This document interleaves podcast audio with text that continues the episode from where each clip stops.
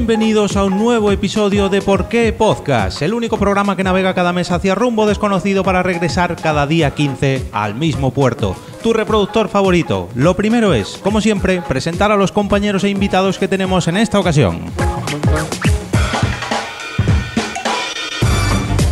El primer consejo de hoy lo tenemos claro, no comenzar la casa por el tejado. Y no lo dice Fito, lo dice el señor Enrique García. Muy buenas a todos.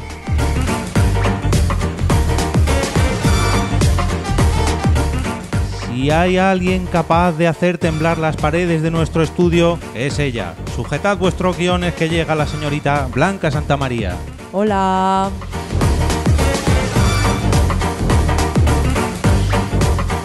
Es hora de blanquear el programa y de comenzar a crear un contenido más blanco, más para todos los públicos. Y para ello hemos traído a la señora Mónica de la Fuente, o no. ¿O no? ¿O no? ¿Por qué? O, ¿O no? o no blanquea, no sé, no sé. Ah, no, más útil, más útil. Hola.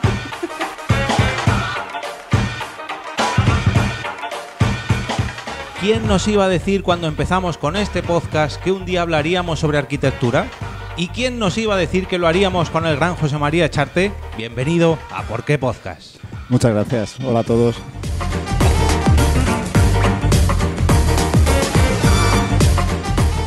Por último, este que os habla, esta vez soportando el peso del programa cual viga de carga, el señor Jorge Marín. Os damos la bienvenida al primer episodio de la octava temporada de Por qué Podcast.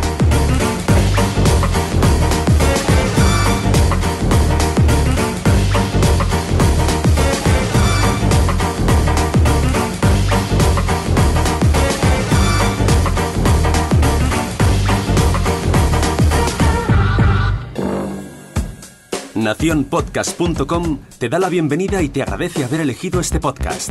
Prepárate para disfrutar con ¿Por qué Podcast? Tratando un nuevo tema como cada día 15.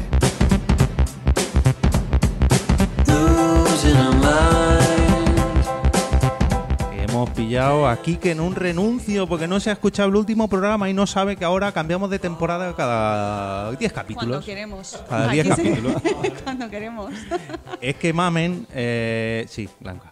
Eh, Mamen tuvo la idea, porque claro, como no, nunca hemos tenido temporadas. No, nunca. Claro, entonces dijimos, bueno, ¿y cuándo cambiamos de temporada? Eh, Ahora comenzamos la segunda y dijo Mamen, pues hombre, ya que es el 79, que mejor que terminar ahora la séptima temporada y el, y el episodio de 80, que es el de ahora, comenzar la octava. Entonces, pues eso, pues bienvenidos a la octava temporada de Porque Podcast. Hemos pasado de 0 a 8. Que, no- que nos llevamos ocho años grabando. Bueno, 7. No sé, 2013, 6, 6 y Seis. pico, casi 7. Sí, Oye, y- bueno. y, que hay que saludar a Mamen, que no está, porque a está Mamen, malita. a Fran, a Fer Fran. y a Zora, que la tenemos en el chat, en el directo, en porquepodcast.com barra directo. Hola Zora, ¿qué tal? Bueno, hoy compañeros me vais a permitir que me aleje un poquito del micrófono, me voy a ocupar de las cuestiones técnicas porque tengo la muela del juicio final. hoy. Ah, pero no ibas a llevar el peso del programa. Sí, pero el peso técnico. frase, el peso esa técnico. El peso ya lo llevo yo, ya lo llevo yo siempre. Hoy me voy a ocupar mucho de las redes sociales, voy a intentar no hablar mucho porque me duele, me duele, me duele. Bueno, eso es porque quieres, porque no quieres hablar Porque, del tema. Seguro. Y porque le quiero ceder, ceder el micrófono a mi compañera y queridísima Blanca para que hoy nos hable mucho sobre arquitectura. Que Sí, seguro que está está, deseándolo, ¡mua! está muy deseándolo. puesta. No, seguro que le tengo que quitar luego muchas veces el micro. Así que hoy te dejo a ti, que ya que te has currado el guion otra vez. Que no os ha gustado nada. ¿Otra vez? De- bueno, ¿desde cuando hace Mónica guiones? Mira, una Podemos cosa, una, no, una cosa que no me gusta del guion de Mónica es que no pone las cosas en negrita y en normal. Al menos para separar. Eh, para, imagínate, Enrique García, respuesta, la respuesta lo pones en negrita. La cortinilla, lo del episodio, la presentación. No, es que no he querido entrar ahí. No he Sabes que mal, te puedo mal. bajar, aunque compartamos micro, te puedo bajar solo a ti también otra vez. Ya, ya. Venga, da título, da título a la- al episodio, como siempre. Blanca, a ver.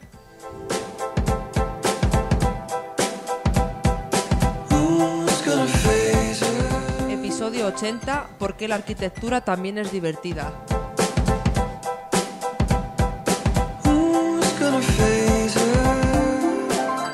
Bueno, que, que también es divertida, a lo mejor no lo es.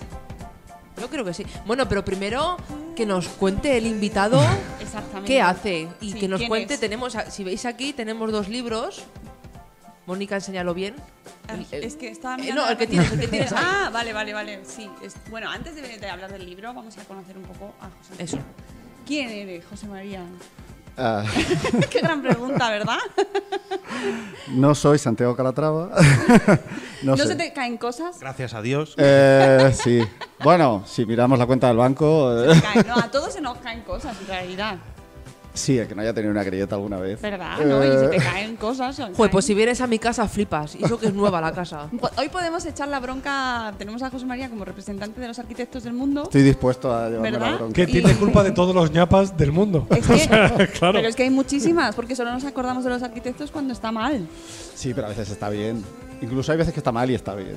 Entonces, eso lo hace más divertido todavía. Bueno, eso de que a veces está mal está bien. Eh, bueno, eh, ¿cómo, ¿cómo llegas a...? O sea, ¿por qué? ¿Por qué eres arquitecto? ¿Por qué? Ah, no sé, porque eh, yo llegué a esto como muy manualmente. Mi padre es ingeniero.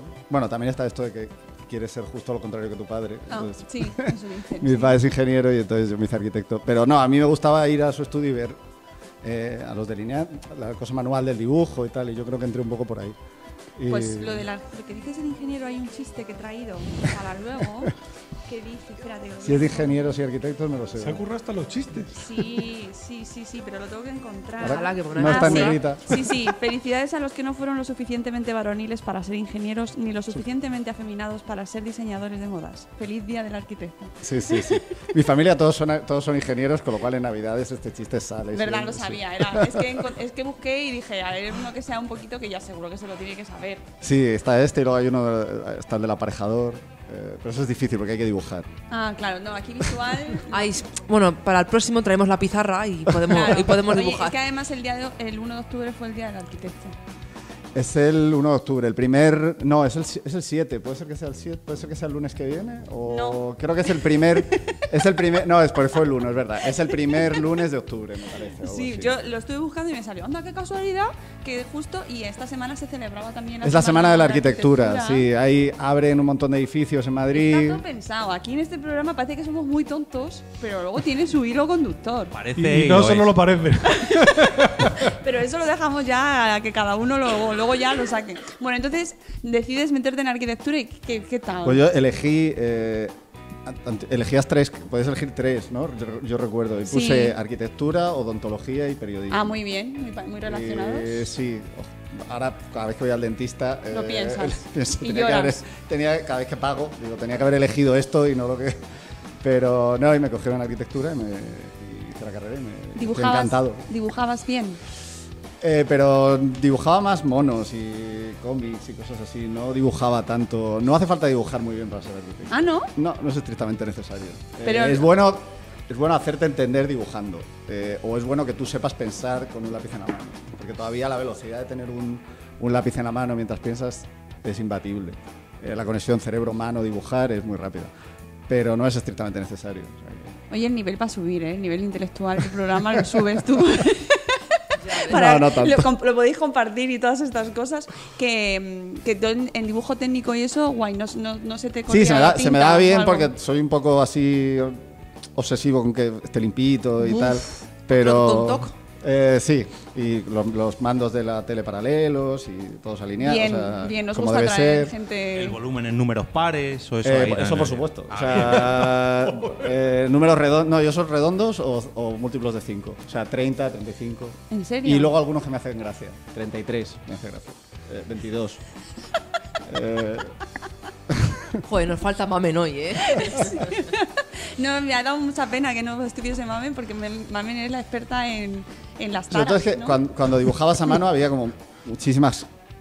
Era muy absurdo, pero coger la regla de una manera determinada, coger, empezar por las rayas de determinado grosor, no sé. Había como mucho toque implicado. Claro, y la gente que, como yo, que ma- manchaba así la tinta con la mano y No tal. ¿no los odiabas? ¿No les deseas la muerte? No. no, ¿No? porque yo soy zurdo, entonces estoy acostumbrado a manchar constantemente. Yo Todo. sufría un montón con esa asignatura. Qué horror. No, pero luego es una cosa que a veces te pregunta, es que a veces alguien te dice, pues, es que el, el niño quiere hacer arquitectura o la niña, pero dibuja muy mal, da igual, si no pasa Ah. nada. Oh, pues yo sí pensaba que era importante saber. No, es mejor, pero no es estrictamente necesario. Y se aprende, todo se aprende. Bueno, luego vemos edificios G, se nota que no han sabido dibujar, ¿no? El enchufe de ahí. El enchufe de- No, luego, luego tenemos un apartado de edificios que están mal, mal hechos. Pero porque yo quiero que vosotros también, el resto del equipo, digáis vuestra, vuestros edificios Favorito. favoritos de mal. Sobre todo. De pasarlo mal. Al- De mal, siempre de mal. El de mi casa, mi casa. Mira, tú vienes a mi casa, que tendrá cinco años la casa. Bueno, pues hay grietas, en cuando llueve se inunda, bueno, bueno, los garajes, todo, todo, todo, todo. Pero eso, eso, eso nos pasa a todos. Pero Todos eso es culpa de edificios- la... ¿Eh, ¿De quién es culpa? De ¿De, la Avintia, constructora? de ¿Del Avintia. arquitecto? Nun- Nunca del arquitecto. Nunca. Bueno, no, no, no, no, ojo, eh. Siempre que la la primera constructora. reunión de vecinos, porque la compramos sobre plano, nos enseñan los planos y decimos, eh, muchos vecinos, oye, ¿por qué hay aquí un muro aquí, en medio? Ah, pues el arquitecto que se habrá equivocado. Pues nada, habrá que hablar con el arquitecto y que lo ponga bien. Porque para entrar dentro de la urbanización tenías que salir fuera, dar la vuelta, entrar por la puerta principal. Bueno, bueno. Pero esto yo siempre, siempre digo lo mismo que, que es una cosa que la gente no hace, que cuando te compras un coche la o una moto, ¿no? O algo así, la gente siempre se compra el motociclismo, el no sé qué, mira foros, Claro. pregunta a un primo que tiene, que tiene la misma moto. Y cuando te compras una casa que es como el gasto más gordo que vas a hacer probablemente en tu vida, la gente va como a pecho descubierto. Y es un y, y llevarte un arquitecto para que mire unos planos cuesta nada. Y De es- hecho, la gente se fiaba de estos planos que comenta que incluían terraza, cosa que en la venta no tenían terraza, que era como, pero ¿y, este, ¿y esta terraza de dónde ha salido? Pero eso, eso es legal, no, no. No, porque es que ya te digo, como decía Blanca antes, había un muro en mitad de la urbanización que obligaba a los vecinos a salirse fuera para volver a entrar en sus casas, que era ridículo.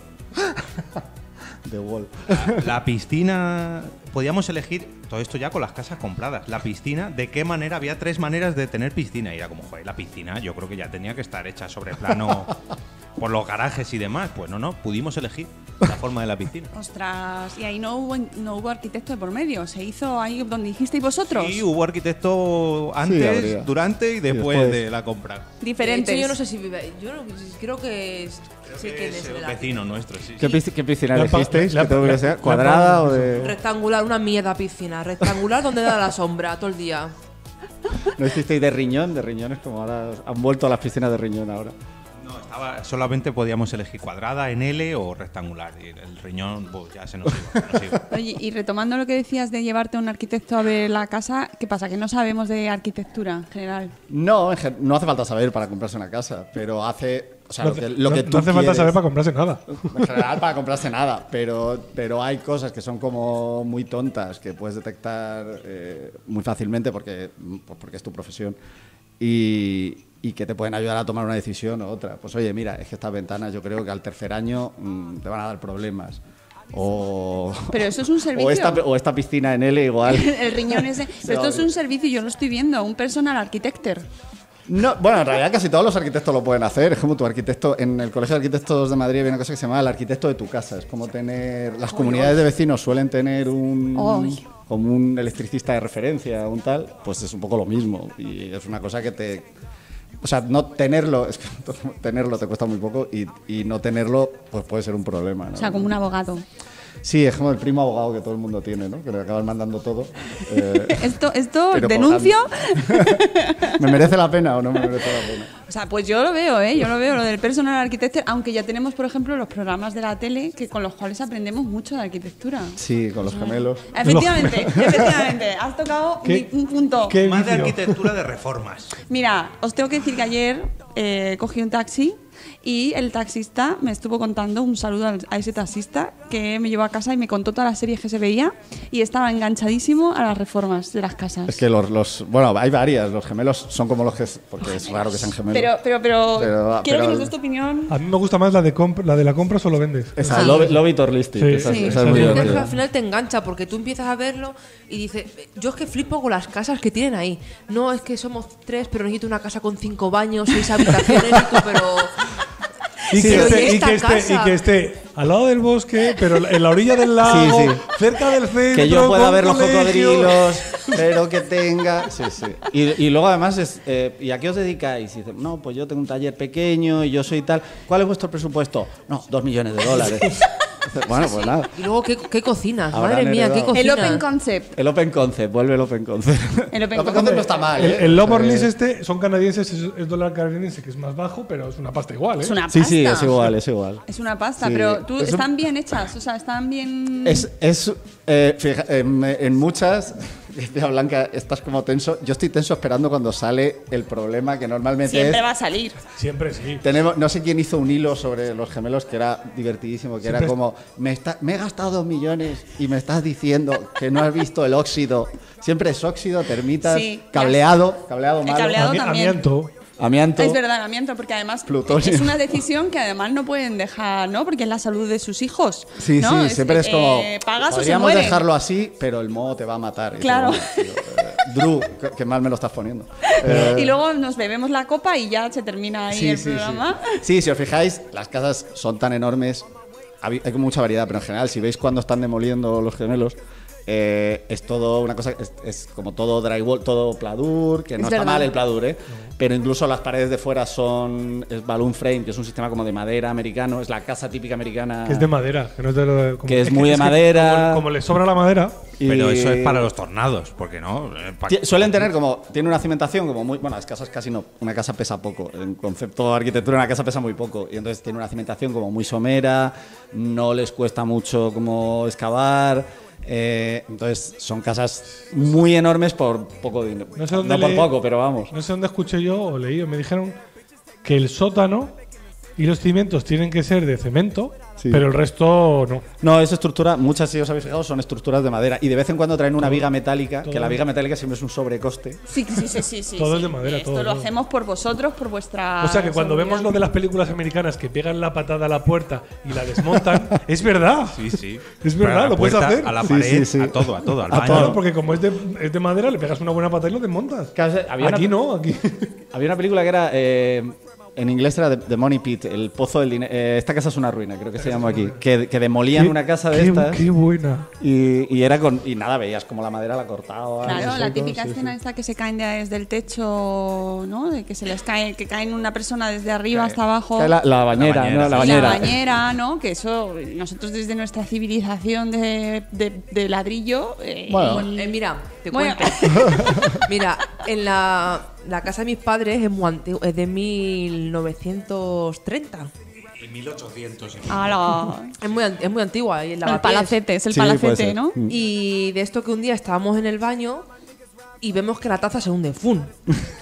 Bueno, estuvimos dos meses para hacer pis en plan de que no te podías apoyar y cuando vinieron a hacernos la obra de arreglarnos el baño es que no había vigas, había un somier. Había puesto un. ¿Cómo? No había viga en el baño y había un somier. Eso es culpa del arquitecto, ¿no? un somier pero metálico. Eso, eso de, Claro, vamos, antes de, que- antes de Franco. No existían los arquitectos todavía. Eso te iba a decir que Bueno, no. vete a reclamar. No había, no había. Bueno, pero el Y digo, y bastante ha durado. el 1800, arquitecto 1800. sí. Bueno, ya había en aquella época. Pasa es que. mm, Era, sabían dibujar. otra- era otro formato. Pero el arquitecto siempre la persona, es que me estoy acordando, yo leí de mucho Asterix.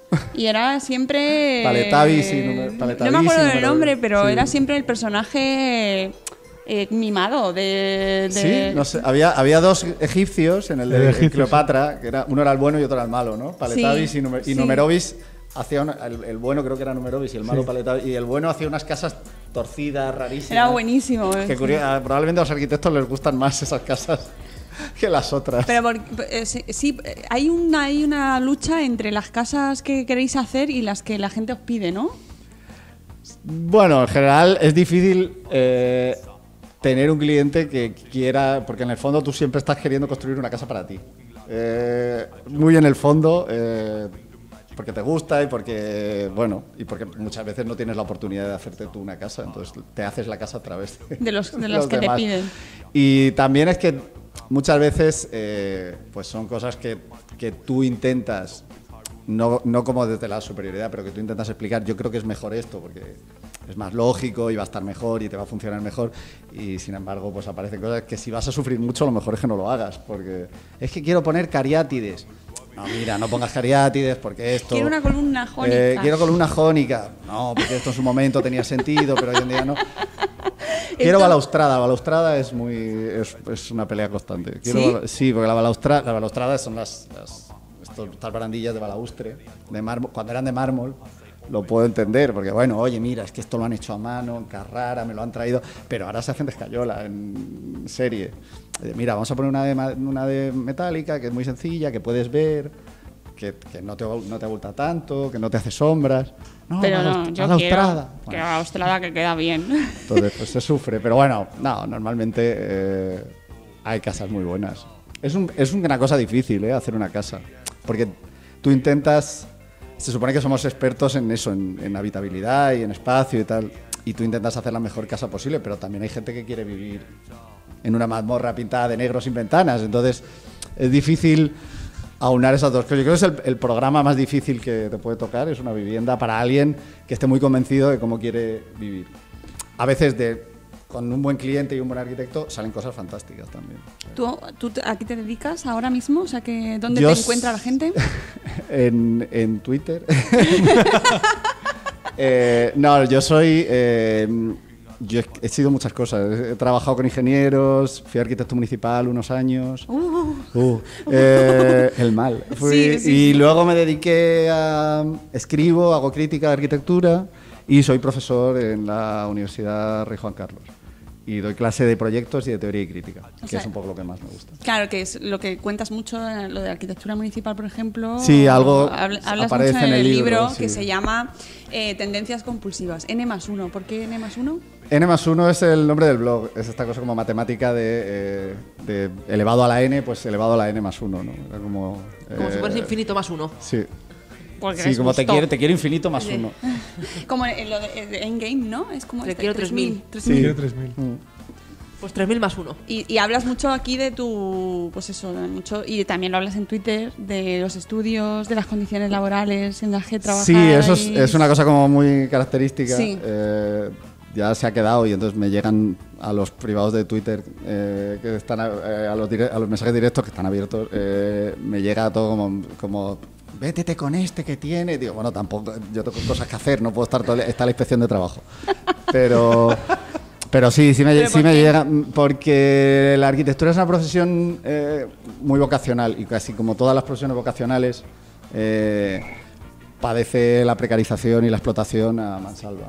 Es esta cosa de tendrías que dar gracias de- por estar trabajando aquí con esta figura de la arquitectura que te está enseñando. Como los chefs, frases. ¿no? Como Es muy los- parecido a los cocineros, sí, es, es, es, eh, bueno, muy parecido al, al- bueno, eh, creo que era Adriálogo ha publicado un libro, vamos, era que les incluso les cobraba 23 euros por la fiesta o 27 euros por la fiesta a fin de año, que dices, bueno, ya encima eh, hay que pagar.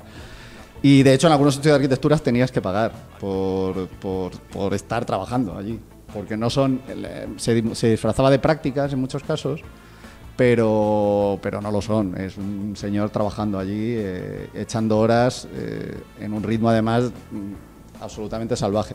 Y a mí lo que me llamaba la atención de eso es que no tiene consecuencias. De que si fuéramos a comprar un bote de mermelada y pusiera hecho por esclavos, pues a lo mejor no lo comprábamos porque hemos desarrollado como una capacidad de entender que eso no está bien. Pero en el caso de la arquitectura esto no ocurre. O sea, Bueno, bueno, se el, último caso ha sido un pabellón que se hace en Londres todos los años, que es el pabellón de la Serpentine Gallery, que eh, Ah, es trascendió una oferta de trabajo del estudio que estaba encargado, que es Junji Ishigami Arquitecto, es un arquitecto japonés. eh, una oferta de trabajo y la oferta de trabajo, bueno, la oferta de prácticas, era seis meses sin cobrar, ponías tú tu ordenador y los programas eh, y el horario me parece que era eh, de lunes a solo librabas un día, 10 horas al día. una Muy cosa así. bien. Y, ¿Dónde? Firmo, firmo. Vamos, vamos allá, qué apetecible. y tienes que traer tú el látigo con el que te... eh, Claro, claro. Y no pasó nada, o sea, no pasó nada. Bueno, sí, se montó un poco de revuelo. eh, entonces empezaron las críticas y dijo, hombre, esto parece que esto está un poco feo. eh, y lo único que hizo la Serpentín fue decirle, bueno, tienes que pagar a los que trabajan en el pabellón este. Que ya es un poco, es más raro todavía, porque es como tengo el estudio lleno de gente que no cobra, pero estos cuatro, que Estos estos, sí. estos sí. Eh, entonces, bueno, y claro, esto pasa y, y el pabellón se fotografía y, y se publica y, y es que es una cosa que me llama mucho la atención. Entonces, por eso siempre escribo sobre eso, sí, siempre escribo sobre, sobre lo vocacional, sobre... A ver, esto es divertido, a mí me gusta mucho hacerlo, pero es un trabajo, hay que comer eh, y hay que pagar los brackets de los niños y hay que, hay que vivir. Eh, entonces, aparte es una cosa como muy absurda, esto que llaman el eh, DW, mi tesis doctoral va de esto, por eso me lo sé también, es DW, Do What You Like. Ah. Eh, do what you love, realmente. Y es una cosa como todos los trabajos. Busca algo que ames y. Y no será un trabajo, sí. Y no será un trabajo. Toda esta cosa como que todos los trabajos tienen que ser una pasión. Hay muchos trabajos que no son vocacionales y, eh, Y son, y son necesarios y están bien. O sea, Sí. hay un señor que pinta la raya de la carretera por la que vas. Y, y es un señor que tiene que cobrar y que tiene, necesita su seguridad social y su seguridad en el trabajo y, y probablemente no sea vocacional estar, o igual sí, pero no tiene toda la pinta de pintar una raya en una carretera. Pero, y estar ahí a 40, 50 grados. Bueno, pero luego siempre tienes a alguien que te dice, eso lo tendrían que hacer los presos de la cárcel y así Ah, bueno, sí, no sí. sé, les haríamos trabajar. Todos los, pa- todos los parados a pintar rayas. Claro, sí, sí, sí. sí. Y a recoger colillas. Sí, sí, sí. De limpiar el mont, sí, bueno, cosas. No, pero es verdad que lo de la- los trabajos vocacionales está muy maltratado. Pero es una, como una excusa fantástica, ¿no? Que se han inventado no sé quién. Sí, es, en, arquitectura viene de que originalmente los arquitectos eran un gremio y bueno, y de que los arquitectos en su momento juegan mucho a esta cosa del discípulo y el maestro. Eh, y entonces se producía una cosa, pero claro, eso se sostenía cuando éramos muy pocos arquitectos. Bueno, éramos, yo ya llegué cuando ya éramos muchos, pero cuando eran muy pocos. Eh, entonces, en ese caso, no importaba echarte dos años trabajando para alguien, incluso sin cobrar o, o en precario o tal, porque tú sabías que el día que te fueras, que te ibas y pusieras la placa, eh, te iba la gente. O sea, eh, yo recuerdo ver el estudio del padre de unos amigos míos y, y ver una habitación rara y decir, esta habitación no sé, no, ¿qué es esto? Esto es- no es un despacho, no es el sitio de dibujar, que dice, no, esto es la sala de espera, porque había sala de espera, porque había, claro, eran muy pocos arquitectos, muchos clientes.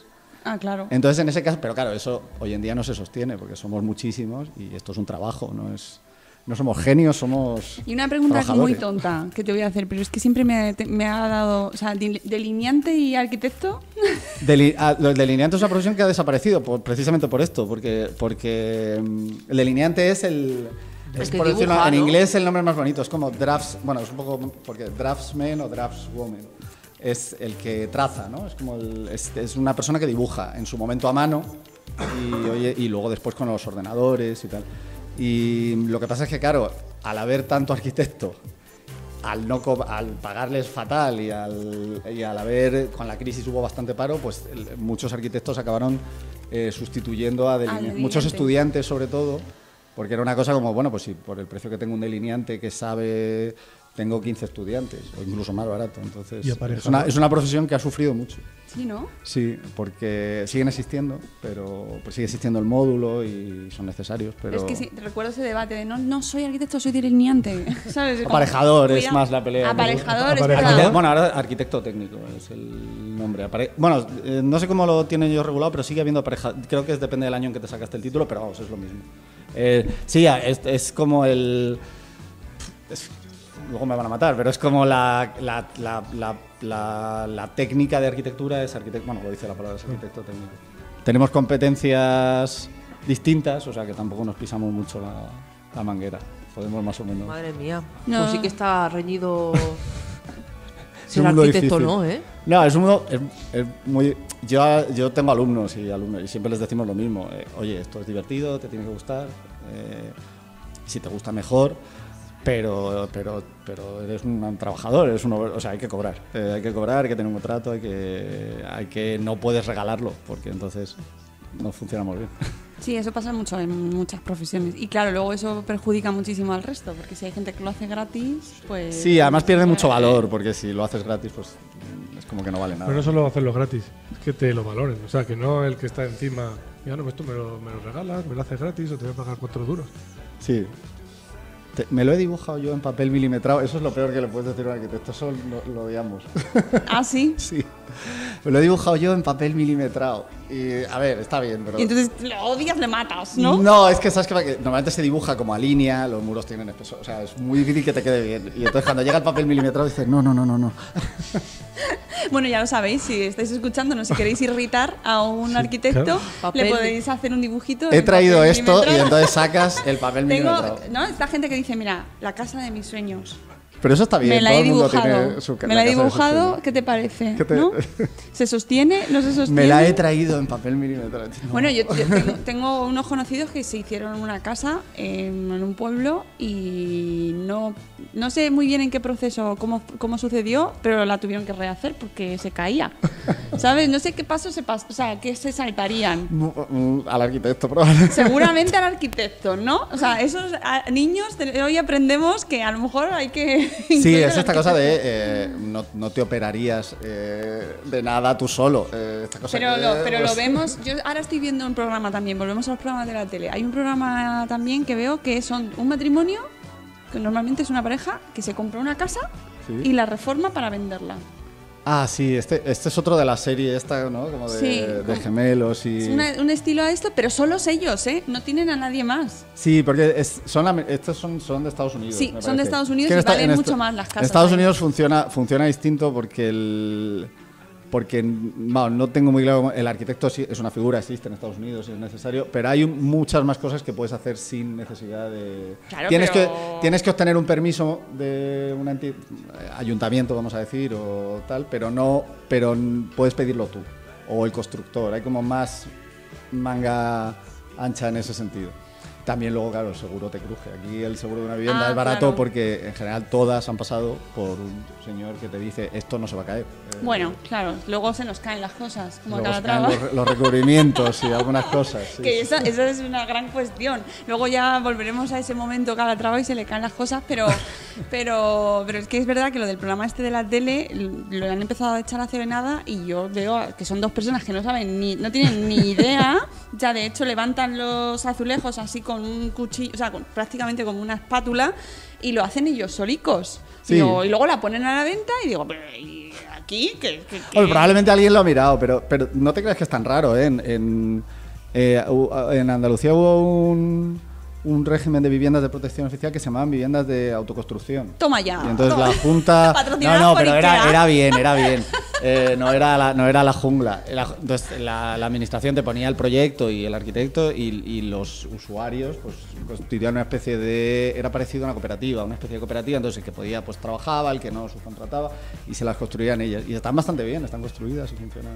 Pero tú, pero y eso, o sea, me, me genera muchas dudas. A mí eso, muchas. Sí, porque era, es un pueblo pequeño, la gente de los pueblos en general sabe de construcción porque están acostumbrados a Saben de construir. todo, lo del pueblo Sí, saben de todo. saben de todo. Y bueno, es un programa que no funcionó. Vamos, no se hicieron muchas, pero creo recordar que no funcionó nada, no funcionó nada mal. Hombre, y si es una casa bajita de una sola planta. Sí, son viviendas, eran viviendas riesgo. muy sencillas y lo, y, la- y lo que hicieron los arquitectos muy bien es que es que el proyecto, siendo un proyecto muy chulo, eh, es, es un proyecto que está pensado para poder construirse de una forma muy sencilla. ¿no? Eso me recuerda que hay algunos pueblos que las casas las han construido como les ha dado la gana, donde les ha dado la gana. Bueno, sí. Y cuando el municipio empieza a, a tener un- una seriedad, no voy a decir entidad, sino una seriedad, pues empiezan a pedir, o sea, Las- a pedir las licencias, ¿no? Empiezan a pedir planos. Ya. Y yo conozco un caso, no diré dónde, que ha debido, ha debido forrarse el arquitecto del pueblo de al lado, porque iba parcela por parcela, casa por casa, haciendo los planos, pero de casas construidas hacía 20, Sí. 30, 40 años, que, no, que las había hecho, el paisano se lo había hecho para él, Sí, eso hay- sin hay un- plano ni nada. Mira, si nos hubiera escuchado esa gente, ahora y coge un ahora- papel y ahora- milimetrado. Y ahora para hacer cualquier cosa, ahora para cualquier cosa han necesitado el proyecto, Claro. han necesitado el arquitecto que les ha firmado, que les ha hecho el dibujo y les ha firmado que eso pues es habitable y no se les va a caer. Había, había, hay un libro que se llama Arquitectura sin arquitectos. Y es cierto que antiguamente los arquitectos, o sea, cuando hablamos, si históricamente miras, los arquitectos hacían lo que se llamaba los programas, palacios, hospitales, o sea, edificios públicos, generalmente, o, muy- o- o edificios de gente con mucho dinero. La vivienda sencilla, vivienda barata de pueblo, era autoconstruida en general, o era, no necesitaba. Posteriormente así porque se, se dedujo que era mejor prevenir y tener a alguien que dijera esto no se cae que, que- que estar pensando se me caerá no se me caerá. Pero es cierto que te puede pasar que, que- que te encuentres con que hay varias viviendas que son muy antiguas o que, o en el, o que el pueblo vive en cuatro y tampoco se han puesto a mirarlo. Y entonces en el momento que la vas a transmitir o en el momento que la va a heredar tu hijo o alguna Esa, cosa de esa esta, es la buena. Ahí, necesitas... cuando tienes que venderla, Claro, cuando tienes que pasar por un tercero. Esto es una cosa que se, que se, que se dice mucho, ¿no? De- de- te lo dicen mucho. Y de, pues yo en mi casa, pues le dices a lo mejor, no, mira, es que te tengo que poner una cocina. eh, pues Yo, "Pero es que yo no como en casa. Ya bueno, pero, eh, pero esto lo puedes vender eh, o lo puedes transmitir o mañana mismo. Entonces hay unos mínimos de habitabilidad que tienes que cumplir siempre. Hablamos de cocina.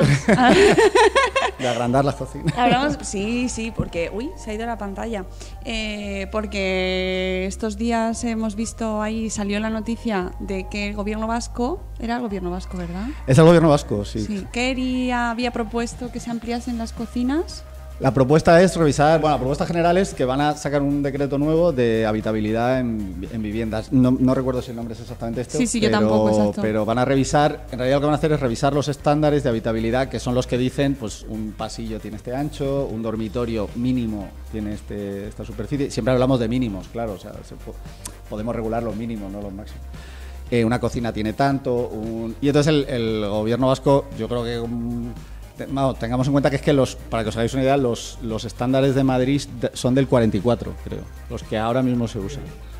Entonces, claro, ya no vivimos igual. eh, los niños tienen, bueno, eh, Almudena, que, que tú conoces de chiquitectos, eh, los niños, que su tesis es sobre la infancia y la casa, los niños no tenían habitación hasta el siglo XIX. Los niños era una cosa que estaba por ahí. Corriendo y gritando. y haciendo cosas y bueno, pues si llegaba a determinada edad a lo mejor ya tenía habitación, pero, Claro, pero dormían en el había no mucha- tenían un espacio juego. había mucha mortalidad Había mucha, infantil. mucha mortalidad infantil. Entonces, eh, claro, lo que dice el gobierno vasco es, bueno, pues ya que lo vamos a revisar, vamos a incluir eh, un análisis de, De género. de perspectiva de género. Eh, y entonces, claro, se montó Salía parda, salía parda. Lo que, lo que deducen, además lo han hecho contando con Inés Sánchez de Madariaga, que es una catedrática de la ETSAM, que lleva toda la vida investigando en esto y que es buenísima. Y entonces lo que han mirado es, oye, vamos a hacer los dormitorios un poquito más grandes, todos de 11, 10 metros cuadrados, y eso da mucha flexibilidad a la vivienda, porque sin hacer reformas tienes muchas habitaciones de un tamaño parecido y de un buen tamaño. Te ayuda porque si, por ejemplo, tienes una persona mayor a tu cargo, cosa que ya ocurre con cierta frecuencia, una cama adaptada o un carrito o un no sé qué, te entra sin tener que dejarlo aparcado en el pasillo. Pero lo gordo fue que decidieron que iban a ampliar las cocinas o integrarlas o conectarlas. Lo que dice el este es conectarlas visualmente con el, con el salón. Y tiene toda la lógica, o sea, Para- es... para- pero pusieron para el tema de la conciliación, que ahí fue donde más palos les cayeron. En realidad lo que dijeron es, hemos en realidad lo que dice el, el decreto es, hemos detectado con un análisis de género que la cocina eh, separada aísla a la persona que cocina. Claro, lo hemos detectado a través de un análisis de género, que en realidad es lo que hace el análisis de género, es vamos a ampliar el sujeto de estudio para incluir algo que nunca hemos mirado, porque toda la arquitectura en general se hace pensando en varones blancos, eh, heterosexuales y sanos.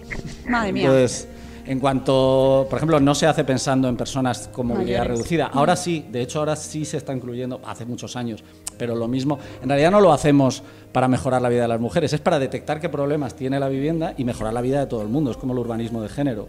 Eh, es una pregunta que yo hago en clase a mis alumnos y siempre pregunto, ¿cuántos de vosotros o cuántas de vosotras habéis hecho lo de ir hablando por el móvil, por una calle, porque tenéis miedo? y todas las chicas levantan la mano y ninguno de los chicos levanta la mano. Entonces, un análisis de eso, si ponemos más luz, va a ayudar a los dos géneros, evidentemente. Pero lo detectamos a través de ese análisis, que yo creo que es lo interesante. Y entonces, claro, al aparecer la palabra género, se lió una. eh, la la- el gobierno bajo quiere meter a los hombres a la- en la cocina por decreto, legislando los cocinillas, creo que puso Fernando Sánchez. Digo, pero vamos a ver, eh, chicos. Y eso que hay muchos, pero que muchos ejemplos de cocineros vascos. Yo te iba a decir que allí hay cultura de que el hombre cocine. Sí, pero yo creo que es porque apareció la palabra ge- porque además era una cosa que dices, pero bueno, si te están aumentando los estándares de vivienda, que es una cosa que llevamos pidiendo hace bastante tiempo, si te están diciendo que la cocina vamos a traerla cerca del salón porque la persona que cocina, un hombre o una mujer, lo hemos detectado porque en general son mujeres, pero, pero un hombre o una mujer generalmente se invisibiliza porque está como... Es verdad. O sea, el que tenga niños sabe que tú estás con los niños haciendo la tarea en el salón y hay una persona cocinando y aparte los niños creen que la cocina la traen hadas mágicas que aparece allí y es una forma de visibilizar que eso existe, de poder, incluso para una persona, una familia monoparental, una persona sola, poder eh, cocinar y vigilar y tener el niño, o sea que es, yo creo que es una ventaja. Y claro, empezó. Y los olores, bueno, pues chicos, que se ha inventado la campana hace muchos años, con una campana buena. Y una ventana abierta. Y una ventana abierta, que eso ayuda, hay que ventilar. Y, y aparte no dice, y aparte, si en el siglo XXI y con los buenos arquitectos que hay en España no somos capaces de solucionar una cosa tan tonta como esa, mal vamos. Entonces, yo creo que lo que lo que pasaba es que aparecía la palabra género y entonces se montó una Claro. eh, Porque- espectacular. A mí eso me resulta curioso porque yo, en, en mi entorno de amigos, todos hemos tenido mesa en la cocina donde se comía Donde hacías la vida. ¿no? y donde se cenaba, porque la mesa de salón era para cuando venía la familia, los abuelos, y normalmente los cuatro o cinco que éramos en cada casa, teníamos una mesecita pequeña, tu madre cocinaba, tú hacías los deberes en la mesa de allí, Mm. y pues yo, por ejemplo, con mi hija pues hago lo mismo. Se viene, yo cocino y ellos están allí Claro. a la sopa boba viendo. No, no, la, sí, perdón, la sopa boba, no. Mi niña jugando y mi mujer Lo que pues hace lo que quiera. Pero si es el open concept que hablábamos antes, básicamente, ¿no? No, Yo pero, estoy- pero- pero que toda la vida hemos tenido mesa. en- Claro, pero lo vemos allí. en la tele, lo vemos en el programa de los americanos y de las reformas y decimos, qué bien les queda. Pero si nos dicen, oye, que podemos hacerla un poco más Sobre grande todo- o ampliarla para, por, por temas de género, y ahí ya. Lo más divertido era que, que- que- que se montó una tremolina, porque era como, eh, me va a venir el gobierno a decirme a mí cómo tengo yo que vivir en mi casa, pero si te lo lleva diciendo desde 1930, porque la legislación en materia de habitabilidad existe desde 1930. Otra cosa es que tú quieras, de- digas esta tontería de, pues yo no quiero tener cocina. Bueno, pues te chinchas, porque hay una normativa que dice que sí. Eh, entonces, eh, bueno, pues es una cosa como muy absurda. Y, y lo que me parece lógico es, bueno, oye, vamos a revisar los estándares. El gobierno vasco tiene dinero, lo puede hacer. Vamos a revisar los estándares. Y ya que nos ponemos, eh, que nos duren. David García Senjo, que es un arquitecto que habla en la radio, en el programa de Julio Otero y que es un, sabe muchísimo recordaba que en los años 50 las familias que llegaban a Madrid de la inmigración de los pueblos querían que les quitaran la bañera y el, y el lavabo. Decían, pues si yo esto, yo esto no lo voy a usar, yo esto para qué. Y entonces era una cosa que, que, le- que lo que le decían los arquitectos de aquella época era, si no es para que lo uses tú, es para que tu hijo lo vea, se acostumbre que esto existe y lo use. Pues esto es igual, o sea, vamos a... Si ya que nos ponemos a revisar, pues que nos duren los estándares unos 20 o 30 años más, que al ritmo que vamos. Entonces, eh, me parece logiquísimo que, que aparte de pensar en la, pues eso, en la ventilación, en los metros cuadrados, en los anchos, en los pasos, en la, en la, en la accesibilidad de personas con movilidades reducidas, pensemos que el género también es una cosa que hay que analizar. o sea. Madre, me parece Porque- interesantísimo. por- me van a caer palos por esto, pero ¿por qué el gobierno vasco se trae esta gente que lo piensa o en sanidad que tenían a uno que se lo han llevado porque era muy bueno? Y solo lo hacen ellos. ¿Por qué no lo hacen el resto? Hombre, aquí se dona dinero a Notre Dame. Yo creo que el, consejero, el consejero lo contó un poco mal, pero, pero el consejero dijo una cosa que yo creo que, que- y yo probablemente tenga políticamente poco que hablar en común con el consejero, pero, pero dijo una cosa que lleva razón, que es, yo esto del género no me lo creía mucho, pero dijimos, bueno, pues tráete expertos. Y, y, bueno, pues oye, si es que es lo que hay que hacer, o sea, si, si no hay que saber de todo. Entonces, eh, para eso está Inés Sánchez de Mariaga, eh, bueno, ya habrán llamado a más gente, pero en el caso concreto de Inés es que lleva toda la vida con esto. Entonces, Claro, pero es una mujer. Sí, claro, sí, sí. Pero hay hombres que también trabajan mucho este tema, pero, pero en el caso de Inés. Es una mujer desde que nació, con, en el carnet lo pone, y que te- una mujer te diga, Bueno, y si no es una mujer desde que nació y no lo ponía en su carnet, tampoco pasa nada. Oye, ¿y la arquitectura es una profesión masculina? Eh, es una profesión un poco de señoros. De señoros, qué bien. No, es una profesión. fe- eh, o sea, el futuro es. de la arquitectura es. Esto va a sonar como muy cliché, pero es femenino. O sea, yo tengo más alumnas, un 65%, 70% en algunos sitios, eh, más de alumnas que de alumnos. O sea que, pero lleva siendo así desde los años 80, ¿eh? Es cierto que, lo que cuando digo que es de señoros es que hay muy, o sea, por lo que decíamos antes, por un tema de eh, acceso al trabajo, porque impide la conciliación, porque claro, la precarización impide la conciliación en muchos casos, porque se pone a las a las mujeres, a las arquitectas, en la tesitura de, eh, bueno, a muchas directamente es que se las echa del trabajo en cuanto hay la más mínima posibilidad de que se queden embarazadas, o cuando se han quedado embarazadas, que ya me parece más ruin todavía. Eh, entonces, eh, por eso hay, tenemos muy pocas catedráticas, por ejemplo. Aunque llevamos, llevan siendo mayoría las mujeres desde los años 80. Sí, pero no llegan a puestos Pero claro, es muy difícil que lleguen a puestos representativos. Y aparte luego también se hace el relato muy mal, porque yo recuerdo una publicación de una, en una revista, creo que era el Yodona o algo así, sobre mujeres arquitectas, y, era, y la primera línea era eh, amor y arquitectura, una gran combinación. Y a todas se las relacionaba con una figura, eh, pues o un marido Ah, fantástico. o- o en el caso de una chica que trabajaba, eh, una compañera que trabaja, que es la que hace las tiendas de Zara y tal, con Amancio Ortega, que era una figura ultra paterna. Entonces dices, pero chico, ¿no puedes hablar de ella sin tener que hablar eh, del amor? Bueno, en concreto, dos de ellas, eh, Karma Pinós y Benedetta Taleaue, que las dos eh, fueron eh, eh, pareja de Enric Miralles, que es un arquitecto muy bueno, que murió, ellas son también buenas aparecía, compartieron corazón y estudio, pero bueno, pero, pero vamos a ver, o sea, cuando, cuando escribes de hombres, escribes estas chorradas, no, pues no lo hagas cuando escribes de arquitectas, que me parece básico. Sí, de hecho, los nombres de arquitectos famosos son todos masculinos, prácticamente. Sí, hay una iniciativa muy buena que se llama eh, Un día una arquitecta, que yo creo que sigue en marcha, que lo que hace es que lo que hizo es que durante 365 días publicó la, la que es un esfuerzo, la biografía de una arquitecta eh, muy buena en lo suyo. Entonces es un esfuerzo de visibilización que es necesario, claro. Sí, sí. Hay, se conocen muy pocas arquitectas. Muy pocas. Y, y uniendo lo que hemos dicho antes de los trabajos que se confunden con los arquitectos y el tema este de cosas que se asocian a las mujeres, en el interiorismo, porque ahora yo conozco mucho arquitecto que está haciendo diseño de interiores, pero también hay mucha moda de... Si te metes en Instagram, el interiorismo de casas y tal, es Sí. una cosa aquí como... ¿no? Y hay mucho arquitecto que hace la casa y también te la... Sí. Se Sí, hace sí. todo el, el este de interiorismo, ¿no? Sí, ahora es una cosa que antiguamente no, cuando había mucho trabajo, no es que se despreciara, pero de hecho era el nicho, el interiorismo fue el nicho de muchas mujeres arquitectas durante muchos años, porque los, los hombres no les interesaba demasiado o lo hacían en, ocasiones muy contadas. Y entonces las mujeres ahí tuvieron, y en el urbanismo también, porque es una, el urbanismo es una profesión como más de trabajo en grupo, y entonces ahí eh, pudieron meter cabeza en una época en los años 60, 70, 50, ¿no? que era, ya había mujeres estudiando arquitectura pero no podían ejercer. Eh, pero sí, es cierto que ahora los arquitectos hemos, hemos descubierto, hemos tenido que, las generaciones jóvenes han descubierto que, oye, que, que se, puede, se puede hacer interiorismo y es fantástico. Y se pueden hacer, eh, tengo una amiga blanca que hace tours, eh, tours eh, turísticos por la Alhambra, por no sé dónde, con la experiencia de ser arquitecta y saberse muy bien la Alhambra, y te la cuenta fantásticamente.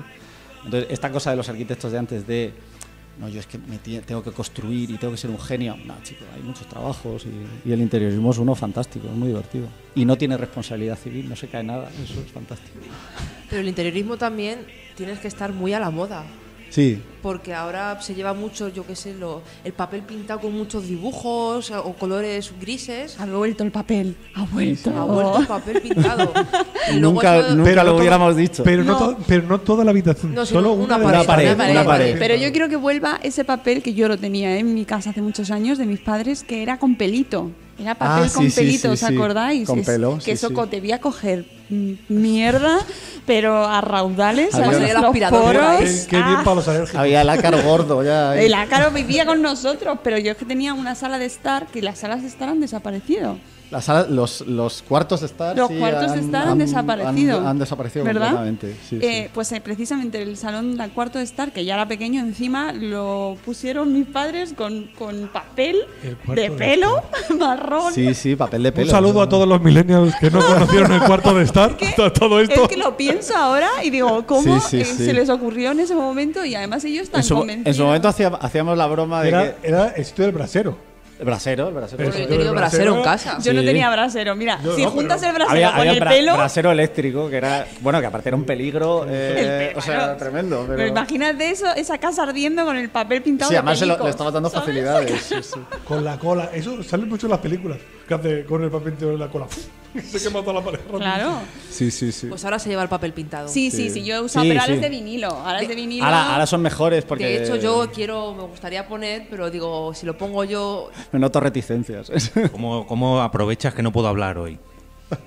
Oye, bueno, me gusta hacer muchas cosas en casa. Chicos, que son las, la- las dos menos cinco. No, no, no, no, no. No, es ese que reloj está mal. Está a una hora, es la una menos cinco. Ah, vale, qué susto. Digo, no me lo Vamos puedo muy creer. bien de tiempo. Vale, vale, vale. ahora lo del, lo del papel lo que tú decías de, de la inspiración en su momento había una broma así en la profesión que era que era que es la inspiración de lo que te cuesta un billete a Nueva York donde puedes fusilar a gusto y luego ya te viene cuando no había internet claro millennials eh, y entonces copiabas como un descosido y te venías para acá y, y de hecho cuando ya fue más normal ya internet, las fotos y fue más normal viajar entre Nueva York y tal, veías cosas repetidas constantemente. O sea que- Es que claro, para ser... in- eh, ¿En qué se fijan qué es lo que se lleva y lo que no se lleva?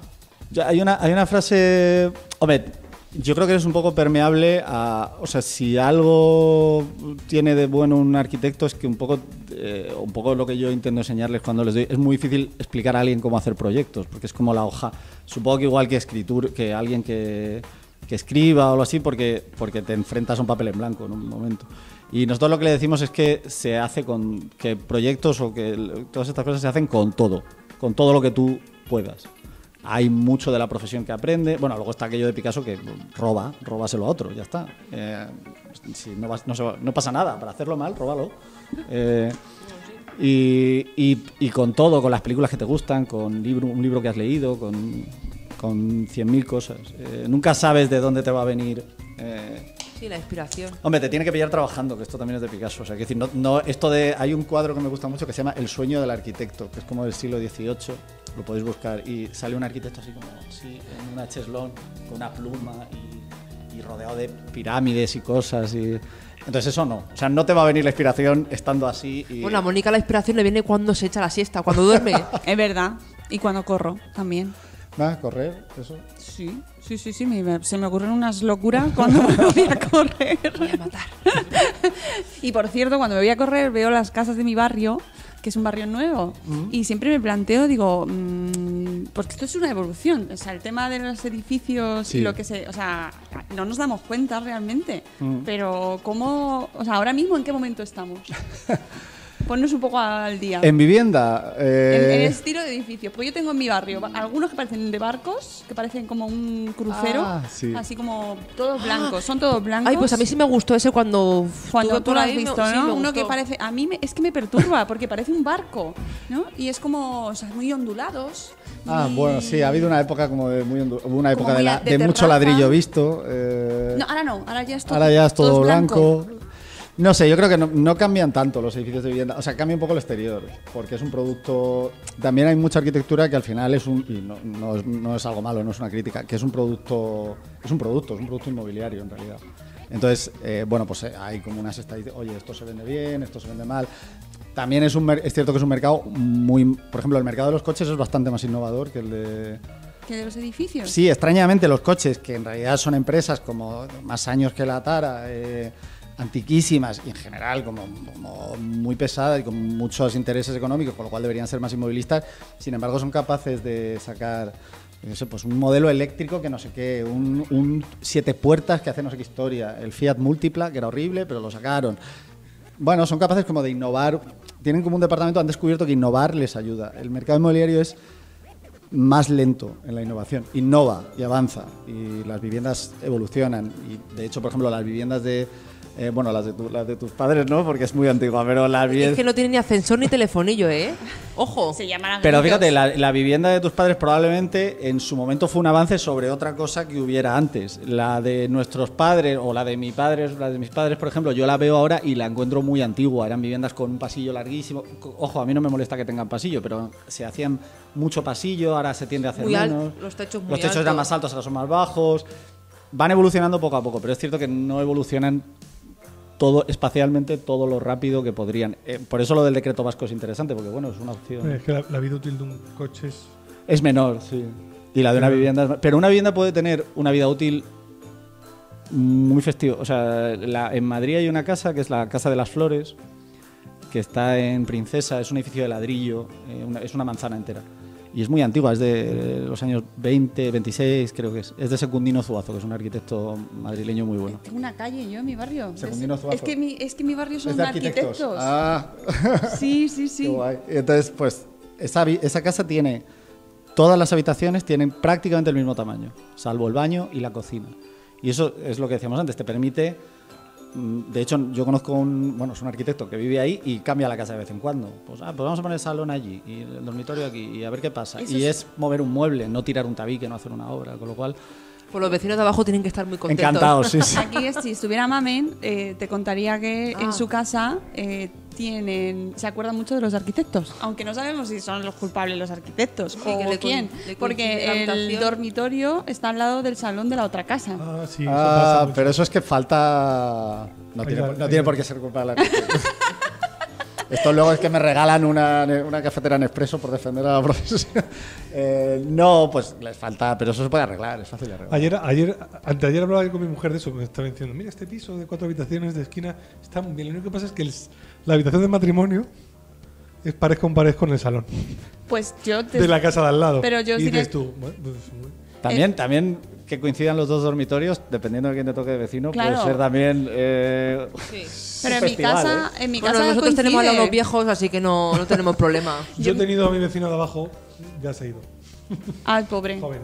Pero, ah, vale, se ha ido pero bien, o sea, se ha, ido por la puerta, no lo habéis matado. No, no, no. Mi vecino de abajo hacía mucho ruido en sus, sus momentos íntimos y ahora pues se ha independizado, se lo ha ido con el, con el Pero en general, churri. muchos problemas de ruido son problemas de. De construcción. Son problemas, de constru- problemas técnicos en realidad, o sea que esos son fácilmente mamen. solucionables. Mira, yo cuando vivía con mis padres, yo me ría mucho porque eran las 4, las 5 de la mañana, oíamos al vecino de arriba mover muebles. y un día mi madre lo vio y le dice, pero hijo, ¿tú qué haces por las noches que no paras de mover muebles? Y decía, si yo no hago nada, yo no muevo muebles. Y Una se oía, silla. Y se oía cómo movía los muebles. Y yo, de hecho, en mi casa, a la, de- a la vecina de arriba, a veces a las 11 de la noche, le oigo pasar el aspirador. ¿Vale? Que yo tenga mi toco limpieza por- y Jorge no me deja hacer esas cosas, pero a las 11 de la noche. Hombre, no, a las 11 de la ¿quién noche. pasa no un es- no es- aspirador? no. Mónica Geller, ¿no? Mira, yo soy. Pero yo esas cosas no las Pero hago es- porque me llaman loca. Eso no es culpa del arquitecto, y tampoco le podemos echar la Nos culpa. estamos desviando, sí. No, pero que yo en, en mi casa, ahora lo he pensado, yo mi dormitorio coincide con, o sea, da con el salón de la casa al lado y no oigo nada. O sea que Suele ser una- suele- estarán bien, tendrá. Suele, suele ser una, suele ser una de las cosas que más quejas suele producir. eh, Yo tengo o- oír, eh, pero y es, es muy fácilmente solucionable porque es, eh, es un aislamiento acústico que está súper ensayado. Y es cierto que en el suelo a veces pasa, porque, es el, porque el ruido de impacto del suelo es, mm, es como el ruido de las carreteras, ruido rosa, es como el ruido de las carreteras, de una... como cuando estás cerca de una autovía o de una autopista, que aunque notas como una vibración, es un ruido como de muy baja intensidad, se llama ruido rosa y, y penetra mucho, es muy difícil de quitar. Entonces eso, el arrastrado de una silla, bueno, ya los tacones es ya más fastidiado, pero el arrastrado de una silla, un ruido así como tal, traspasa muchos, pero es fácil, es muy fácil de evitar. No debería pasar. Tengo el oído muy fino. Mucho, mucho. Fíjate que los podcasters conocemos muy bien el ruido blanco, pero hoy hemos conocido ¿Ves? el ruido Es- rosa. Estamos aprendiendo una de cosas, ¿eh? El Es parecido, rosa. yo creo que es el, como el ruido ambiente este, ¿no? De- Sí, sí, sí, eso es. Pero ellos, para los arquitectos es rosa. Viene del chiste eh, de- De, ¿eh? del ingeniero. Oye, eh, tú estás mucho por Twitter. sí. Eh, ¿Qué más contenidos, qué cuentas podemos encontrar de, de- para aprender sobre arquitectura en Twitter o en redes sociales? En Twitter hay muchos arquitectos, eh, porque, no sé, nos gusta contar. co- Y, y el arquitecto es un bicho muy gregario también, y entonces ¿Sí? se- nos replicamos unos a otros, y, pero en Twitter hay un montón de gente, vamos, eh, muy divertida. eh, pues no sé, David García Senjo, Pedro Torrijos, Jaume Prats, eh, la misma Almudena de Chiquitectos. Sí, sí, a Almudenas la tenéis que escuchar en Buenos Días Madrefera, tenemos dos episodios con ella, o sea que no, te- no tiene pérdida. Eso, eso iba a decir. Iba a hacer spam. Tenemos que saludar también a los compañeros de La Morsa Era Yo, que son podcasters sobre arquitectura. Aquí iba a estar por aquí Juan, pero no ha podido venir al final. Oye, pero de eso, eso que lo hemos hablado antes, podcast de arquitectura, hay, no hay muchos. Un- uno que conozcamos nosotros. Sí, no, creo que hay dos, pero el otro es que no recuerdo el nombre, que también son compañeros de La Morsa Era Yo. Eh, Es que no sé si los de Arquitectos Sin Fronteras también tienen podcast. No, no recuerdo aquí que tampoco, pero bueno, son también íntimos de, de La Morsa Era Yo. ¿Qué ha pasado? Para que no se apague la tele. no, pero es verdad que me llama la atención porque podcast hay de todo, de todo, de todo, mucho. Pero arquitectura, pues la Había, verdad. había- está la Morsa, la Morsa yo creo que tiene un recorrido muy bueno y mucha peri- y es Lleva- periódico y, Y lleva muchos años. Lleva muchos Además, años. lleva- son muy constantes, llevan muchos años. está otro que se llama que yo creo que es el que tú te refieres BIMRAS o sea, que viene de BIM que es un, el programa que usamos eh, creo que es eh, cómo es Mm, no sé qué information model eh, Y, y de Birras, Bimras. Y, pero ese es muy, está muy centrado como en BIM. Y había uno muy antiguo que era el de Félix Arranz, que, que no me, es que no me acuerdo ahora del nombre, pero bueno, es fácil encontrar si buscáis. Eh, Scalae se llamaba, como de escala, Scalae. Y eran entrevistas con arquitectos y yo creo que está todavía subido casi todo. Y lo que pasa es que tiene, tiene se sigue haciendo, pero tiene, tiene, tiene poca periodicidad y hemos descubierto que esto de la periodicidad es importante a veces. Y la Morsa yo es que creo que es muy regular, por eso funciona también. Luego, en YouTube hay más gente, ¿no? En YouTube, ahí yo creo que además YouTube eh, ya es, me- es un medio más mayoritario, aunque nosotros estamos aquí metidos en el podcast, pero en YouTube yo creo que ahí es donde más pega la arquitectura, ¿no? Porque Por- tenemos a Ter, Está Ter, que, pero yo creo que Ter no lo hace queriendo ser... ar- Bueno, yo creo que lo empezó, es cierto que lo empezó con lo de Kim Kardashian. eh, eh, es el culo te- de Kim es que- es Kardashian. que la medida Ya he recordado el otro. de que es que no es exactamente sobre arquitectura, pero da- es sobre un arquitecto que habla mucho sobre Nueva York, que es un minuto en Nueva York. Ah, un minuto en Nueva York. Que es sí, arquitecto, sí, sí. sí. Ah, ¿Deco es arquitecto? Deco, Deco Ah. es arquitecto, sí. Ter, es que Ter lo que decíamos yo es que creo que ella lo hace. eh, lo que pasa es que lo hace siendo arquitecta. Como le sale- performance. sí. Es cierto que tiene uno que, es, que mis alumnos lo han visto todos, el de cinco cosas que debes saber para que te vaya bien en la carrera de Sí, arquitectura. sí, yo Y también son- lo he visto, Y son cosas dice, bastante coherentes. claro, o sea, que decir, pues sí. trabaja, no sé qué, que sí, no, no hay nada. que no vas a aprender a hacer un edificio. Y, pero ella lo cuenta muy bien, entonces es súper divertida. Y, y- y lo hace, claro, el primero, como era el culo de Kim Kardashian y se lo había hecho en 3D y se lo había dibujado y lo había acotado, pues era fantástico. Y tiene algunos de arquitectura, es cierto. Pero bueno, también es que de David historia Broncano del decía esto de Ter, la youtuber con estudios. Eh, Sí. Y entonces, eh, pues yo creo que se ha quedado, pero hay más. Yo creo un amigo mío tiene uno que es arquitecturra. Eh. Enrique Parra y Mamen Blaya tienen uno que se llama Arquitecturra, que está en YouTube y no Qué sé qué bueno. periodicidad llevan ahora, pero hablaban de eso, de qué le puedes regalar a un arquitecto. Eh, y entonces era pues cosas, cosas negras. eh, ¿Por qué? Cosas- Los arquitectos van siempre de negro. Ah, sí. una- bueno, yo no, en concreto, no. pero no, yo nunca. Había como una historia de que los arquitectos iban siempre de negro. De hecho, yo hago muchas bromas con el. Hago mucho en Twitter una cosa que es que subo fotos de arquitectos. Ay, sí, eso me encanta. Antiguas. Me encanta porque además conozco arquitectos gracias a ti. Y eh, pues subo fotos, fotos antiguas de arquitectos y les pongo un, un pie de foto como, pues, eh, actúa normal. Por ahí viene el fotógrafo del Croquis, que es una revista de arquitectura y cosas así. Y entonces lo gozo mucho con el, con el, con el Instagram de Norman Foster. Porque, porque, porque se lo debe llevar a alguien, supongo y tal, pero lo hace, pero lo lleva muy bien. Pero me hace mucha gracia que cada vez que sale el estudio van todos de negro eh, o de kaki, como súper serios. Y en el último, que se ve que es una cosa que les estaba hablando Norman Foster, se le ve de espaldas como subido en una mesa tipo esta. Y está todo el estudio mirándole. La foto está hecha detrás de Norman Foster y están todos de negro, no sé qué. Pero hay uno al fondo con un jersey rojo. Ese. Que dices, oye, no todos los héroes llevan capa, está este aquí. Y entonces hacemos, hago como muchas bromas con eso, como en plan, como si Foster, porque muchas veces son conferencias suyas y tal. Y hago muchas bromas como ponerle un título que es, no me estáis viniendo de negro y he dicho que me vengáis de negro. A ver el del fondo que me está dando un Harry, eh, todo así. Y con Le Corbusier lo hago mucho. En realidad lo hago porque un poco es lo que decíamos antes, los arquitectos tienen esta cosa como, como mitificada de, de- de, oh Dios mío, eh, Le Corbusier parece que es como Dios. Y entonces hay algunas fotos suyas así como pensando, dibujando y tal. Y entonces yo le pongo debajo, viene complicado el sudoku, ¿eh?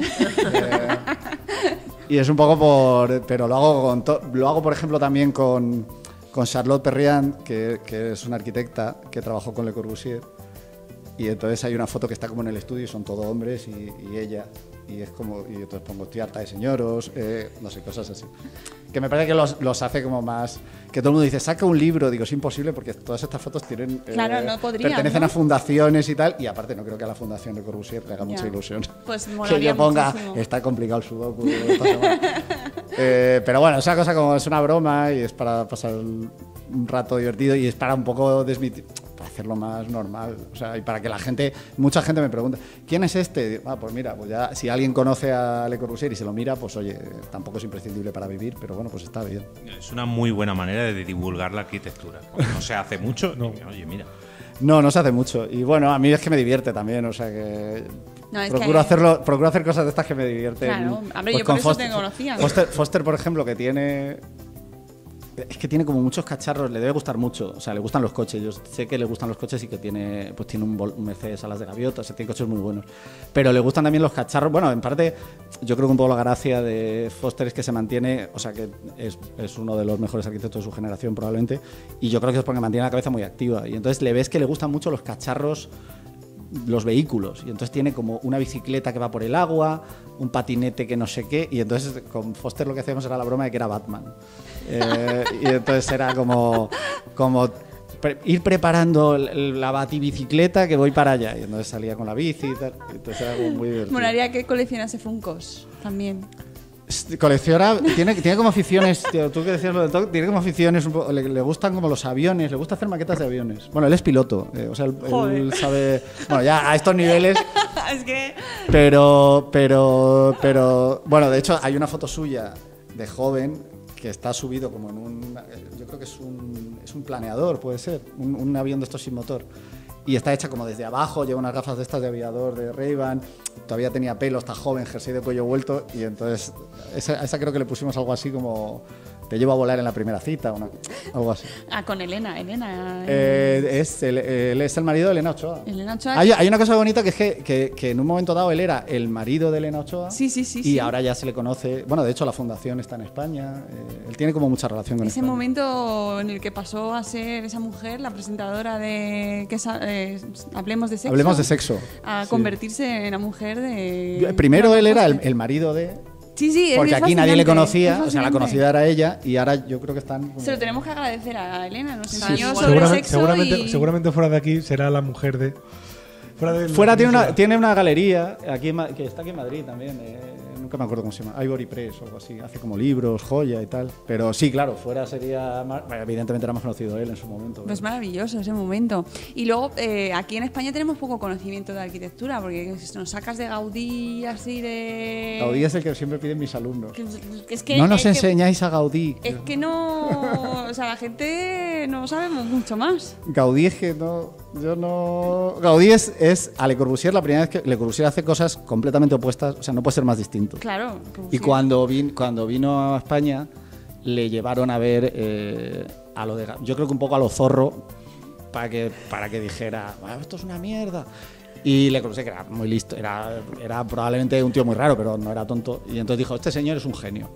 No puedo decir nada porque es un genio. Qué bien, es una buena frase, ¿eh? Y un poco, un poco el- es lo que le pasa a Gaudí, que es un arquitecto tan particular, tan suyo, tan de sus cosas, tan de tan casi individual, tan rareza, que, aunque no es una rareza, Yuyol, su maestro, es, eh, es también un modernista, y- pero es tan, que es muy poco didáctico, por ejemplo, para los alumnos, porque no hay un sistema que puedas explicar. Hay, hay ciertas cosas de la estructura, pero es Necesitamos difícil. que la muchachada Nui hiciera un episodio de Gaudí, ¿no? Es como porque este... Hicieron, uno de, hicieron uno de aparejador que era, Ah, que ¿sí? era muy divertido, sí. Ay, ese no Que me, iba- no me acuerdo. Iban como, iban una pareja y entonces era, pues la casa os sale por esta viru, os cuesta esto. Y entonces dije, un momento, yo tengo un primo que es aparejador.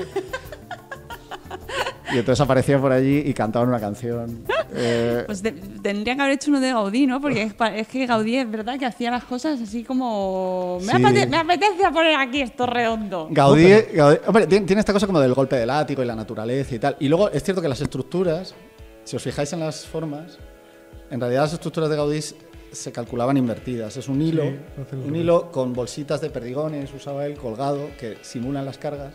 Y entonces una vez que te queda el arco, Lo hace al revés, lo vuelve el arco soporta la carga que tú has colgado. Entonces le das la vuelta y esa es la estructura. Por eso la Sagrada Familia tiene esas formas. Y el Parque Güell tiene esas formas. Y...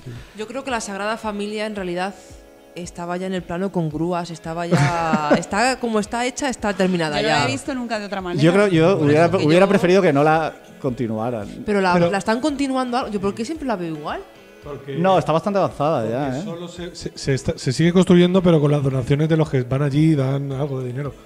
¿Ah, sí? Joder, que llamen al alcalde de Madrid, que seguro que dona. Ah, es que lo- Seguro. Lo que es lo que que, dona lo, que, mucho. lo que más sale es la- lo que estaba ya hecho. Entonces, como la nave está detrás, no se ve tanto. Pero yo creo que era. Es Que que la quemen. es Si la queman, seguro que. Es la, es la, Calla, la calla. puerta de uno, de, los, de uno del crucero, ¿no? De Sí, uno de los laterales. sí. o sea, que era, es lo más pequeño y lo más de, lo que tenía pensado Gaudí. Sí, ahora lo que pasa es que la, Sagrada Familia. Lo que pasa es que está este mito de que él se fue a vivir a la Sagrada Familia, le atropelló un tranvía. Eh, un tranvía que era un coche de caballos en algunas...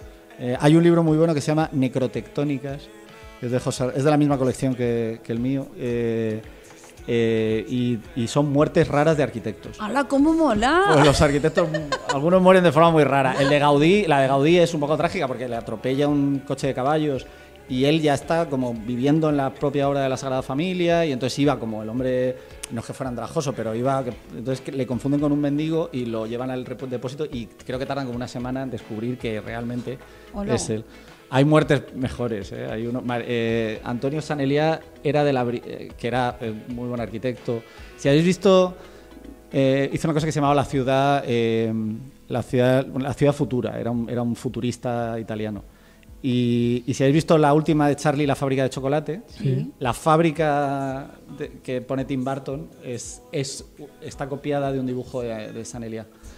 Y, y, el- y este se hizo, era fascista, fascista hasta la médula. Entonces, si te lees el, el- el- a veces es muy divertido, te lees el manifiesto futurista y la arquitectura estaba muy bien, pero el manifiesto tiene tela. Nos gusta la guerra, la velocidad, odiamos a la mujer. Y tú, Oh, no, no, yo- y tú, joder, Antonio, eh, no sé yo, ¿eh? Y entonces se, se apuntó, estaban todos tronados y, en el fondo, y se apuntó a la brigada ciclista. Y entonces murió tomando al asalto un búnker en bici, eh, que es una muerte muy buena. Ay, por favor, yo quiero ese libro. Carlos Carpa es otro que es muy interesante. Bueno, el libro es fantástico, eh, porque José Ramón es un tipo, además sabe muchísimo. Y, y el libro de Escarpa es muy interesante porque, de hecho, el interés por la muerte de Escarpa es el que- la- lo que le hace investigar a él. Porque Escarpa muere, la, la leyenda era que murió en una visita de obra. Y cuando preguntabas en la fundación te decían, o en las biografías ponía, muere en un accidente banal, o así, o algo así, o absurdo. Y por lo visto es algo como que se resbala en un escalón y se da en la, en el- la sien y se queda, se queda allí. En una visita de obra, que dices, joder, pues, madre mía. Entonces, eh, yo creo que José Ramón, intentando saber exactamente cuál era el accidente banal, investigó otras muertes de arquitectos y le salió el libro. No se puso el casco. No se puso casco. El que, el, cuando vas a una obra, el que no lleva casco suele ser el arquitecto también. Oye, pero Gaudí ha hecho lo que muchos querrían, imagino, que es hacerse una catedral, porque ahora catedrales hacen pocas. Oye, tenemos a un señor que está haciéndose una catedral en medio Justo, del la campo. catedral de Sí. Justo, ¿no? Sí, Eh, que Pero ahora- el, El del el que se está haciendo con latas de Aquarius. el- bueno, que salió el anuncio de Sí, Aquarius. sí. Sí, bueno, usa latas, ¿eh? hay latas y hay... Lo que pasa es que está, está como bastante... Está un poco sonado. Ha habido trabajos en ¿No? la, ha habido trabajos, proyectos fin de carrera que intentaban arreglar, eh, que, que habían redibujado el edificio. Yo recuerdo uno hace unos, hace un par de años. La. Almudena. ¿No la habéis trabajado a ver si la hacéis bonita? La Almudena es, es una iglesia muy mejorable, sí. Es, Chueca Goitia era, era muy buen profesor de arquitectura, jefe de, de- de- del departamento de trincheras o algo así durante la guerra civil aquí en Madrid, pero, pero la Almudena no le quedó Yo he visitado alguna, unas cuantas catedrales y creo que es la más fea.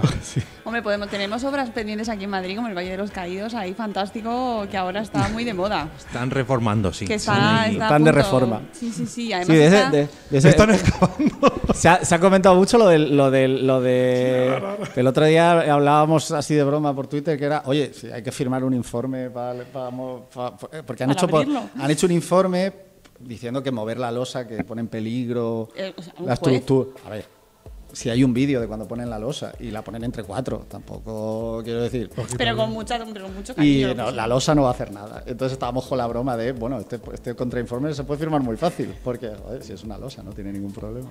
Eh, sí, pero bueno. Valle, el Valle de los Caídos que hubo un concurso y se pueden encontrar por internet las cruces. Un concurso para la cruz.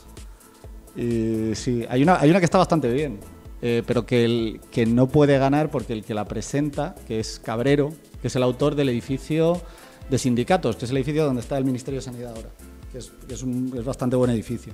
Ese es el, el de aquí, está aquí al lado, ¿no? Está aquí al lado, El- sí, del de ladrillo. Ah, vale. Y, y Cabrero presenta una que está bastante bien, que es muy moderna, pero no, pero, Pero- no, no se construye. Está aquí al lado, que no lo hemos dicho hoy, que seguimos grabando las oficinas de Idealista. Idealista que está muy relacionado con el tema de casas. Sí, también, mira, viene ¿No? muy, Sí, muy Y bien. sí. arquitectura. Y arquitectura, Arquitectura, mini pisos. Pero lo de. Sí, hoy podéis la- entrar en Idealista y compraros una casa o contratar a un arquitecto que tenemos aquí invitado y que os la haga. Bueno, y que la vea. Antes de comprarla, Sí, sí. hacéis un personal architector. Sí, sí. Lo del, valle del, eh, lo del Valle de los Caídos, la, la cruz. La Cruz hizo un concurso. Pero hace, hace poco. No, no, en, Ah. en su momento. o sea- ah, vale, por eso digo, ostras, que digo que van a quitar también la cruz y No, van a pasar no, a no, otra. fue en su momento. Y, y, de hecho hay una que yo creo que era de, hay una que era de Franco. eh, que- ¿Un diseño eh, suyo? Que lo sí, hizo era con como. papel era, milimetrado. Era, no, sé si en papel milimetrado, pero era, era como marinera. Era como una, una cruz Pero si se presenta Franco, gana. Me refiero, tú imagínate Bueno, la que, la que gana, "La la, mía". la que gana no se hizo, se hizo una especie de remedo de la que le gustaba a él y otra. Ostras. Y bueno, la que hay no es exactamente ninguna de las del concurso, porque luego se le colocan las estructuras de. Es la del hijo, la de la hija, ¿no? Eh, mi hija. Y bueno, las, las, La las niña que estás son. dibujando muy bien. Y, y lo que lo que es un concurso muy chulo porque la porque la cruz moderna no gana y bueno es muy- se la- cuando se lo pongo a los alumnos siempre alucinan un poco. Pues- Bueno, lo de los Yo la verdad que hoy estoy alucinando. Jamás pensé que íbamos a grabar un podcast de arquitectura y íbamos a hablar de la cruz de- de- del Valle de los Caídos. Oye, es sobre que- todo, lo interesante que es la historia de la arquitectura. Sí, sí. Que nos está haciendo un repaso. Es que lo de la arquitectura parece que es una cosa muy ajena, pero en realidad nos afecta muchísimo. Ya no solo en las casas en las que, que pasamos toda nuestra vida prácticamente, sino también en las calles, en, la- en el urbanismo. Sí, en, en todo. nuestras ciudades, ¿no? Y ahora, por ejemplo, estamos viviendo este momento Madrid 360. Para quedarnos como estamos. Efectivamente, ¿no? Que, que este plan que se ha presentado de mm, tan bonito.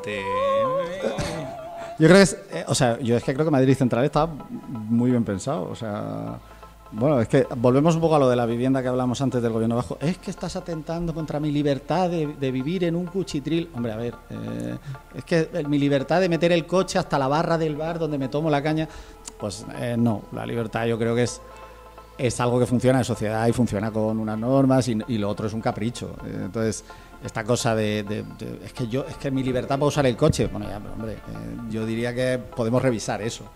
Y Madrid Central, yo creo que funcionaba bien. Vamos, yo de hecho vivo en el borde de Madrid Central y, y no me he movido mejor por Madrid que cuando ha estado activo Madrid Central. O sea, bueno, y de hecho yo estudié aquí en Madrid, yo tenía un Seat Panda tronado, Black, Seat Panda Black, que ponía Black en el lateral. Y, y los millennials pueden buscar lo que es un Seat Panda para ver lo que era un coche eh, con un cristal plano, que te lo podía cambiar un cristalero, era fantástico. Y, y era la época que yo iba, yo iba en, en coche a Gran Vía al cine, o sea, ibas a todas partes, porque no lo pensabas tampoco. Y porque todavía era relativamente sencillo moverte. Pero, pero con el tiempo tienes que darte cuenta que eso no es, ni es sostenible, ni puede funcionar, ni tampoco es práctico, porque en realidad eh, yendo en transporte público llegas antes, no tienes que aparcar. Entonces, me parece una cosa como... Es cierto que Madrid Central seguramente hubiera tenido ajustes, porque como todo plan gordo, que no tiene ajustes, pero, pero yo esta cosa de, de- de- Aparte esta especie de yenca legislativa, de ahora lo suspendo, ahora no, Sí, y ahora lo llamo Madrid 360, que es una cosa que me encanta, porque es, es cierto que ellos dicen que es como la amplitud de- del, del círculo que lo abraza todo, que tiene 360 grados, pero claro, debería haber alguien en esa reunión que dice, igual nos van a decir que un giro de 360 grados nos deja en la misma posición y mirando por el mismo lado. Y Que no además cambiar ese, nada. esa tipo, ese tipo de letra. Bueno, es que han, han fusilado directamente el, la, bueno, la letra existe, quiero decir, el tipo de fuente existe, pero es el logotipo de México 68. eh, Efectivamente. mirado. Millennials, buscadlo. Madrid sí, sí, cuando 360, salió. ¿no? Madrid 360 es, es una letra eh, que, es, que es una letra hecha como con líneas, como curva, es muy de los años 60-70 y es el, es el logotipo Uh, de, qué feo, de ¿no? México 68. Pero bueno, en Que parece de la equipación de fútbol. Busca México Sí, sí. 68 y verás. Las camisetas adidas de fútbol de los 70. Mira, lo que decíais de que de- con Madrid 360, bueno, con Madrid Central, que se, está, se va mejor por el centro, pero sobre todo se va bien con la huelga de taxis. Cuando había huelga de taxistas, yo que cuando vengo, yo me bajo en sol y vengo aquí andando, es que podías cruzar, no había tráfico, se iba genial por la calle. un amor a los taxistas, ¿eh? un cariño Sí. que nos queremos mucho siempre, pero, pero es verdad que el tráfico y en la ciudad complica mucho la vida, pero nos hemos acostumbrado, como tú decías, Sí, a pero, a que sea la ciudad un sitio... pero nos podemos acostumbrar a... Pero tú, te vas a otras ciudades, quizá no capitales, pero grandes, de un poquito más al norte, y el centro es. O sea, el centro pasa el repartidor que va a llevar las Coca-Colas al bar, Sí, que va a llevar las toallas al hotel, y el taxi, y el autobús. Y no, y no pasan coches privados. Burgos es, yo vivo en Burgos y, y- y Burgos es así, Burgos está todo el centro está peatonalizado. Y de, y de hecho ahora se están planteando incluso restringir más, porque ahora, por ejemplo, incluso los repartidores pues han detectado que, hombre, que, que a lo mejor que entre entre furgonetas y que uno lleve un libro, otro una morcilla y otro un Sí, jarrón, pues no es eficiente y entonces a lo mejor lo que están planteando es montar un hub de reparto fuera para que distribuya, para llenar la furgoneta, básicamente, y que en vez de entrar 20, entre una y reparta lo de todas. Pero aún así yo, o sea, yo por ejemplo... En, Mira, de vez en cuando hay gente que piensa bien. pero yo, fíjate, yo soy de Almería, que es una ciudad donde hace bueno y, y deberíamos de estar. Bueno, y de hecho estamos todo el día en la calle, o estábamos. Pero, pero no está peatonalizado. Ahora están peatonalizando más, pero fíjate, no se peatonalizaba. Y sin embargo, Burgos, que es un sitio, lo que tú dices del norte, que es un sitio que, joder, que hace frío, que no parece que lo que más te apetece no es estar en la calle, y el centro es un sitio fantástico para. para y no se han peleado. Vamos, Burgos eh, ha gobernado el PP durante mucho tiempo, pero, pero yo creo que en ningún momento ha habido quejas de, de, es que estáis peatonalizando mucho, pues si la gente Es mejor. es mejor. Los bares están encantados, las tiendas superado el primer impacto. Sí, aquí de- se quejaban mucho. En Gran, es que en Gran Vía, las tiendas, porque si no pasan coches, pues es que es mejor. Va, gente, va más gente andando y la gente que compra es la que va andando, y es un no la gente tráfico, que va en es un coche. tráfico más lento, es un tráfico más pausado, la gente tiene tiempo como de mirar las cosas y de comprar. eh, es cierto que se, es cierto que se pierde esta cosa como de la compra de, de paro el coche, cojo, bajo, subo.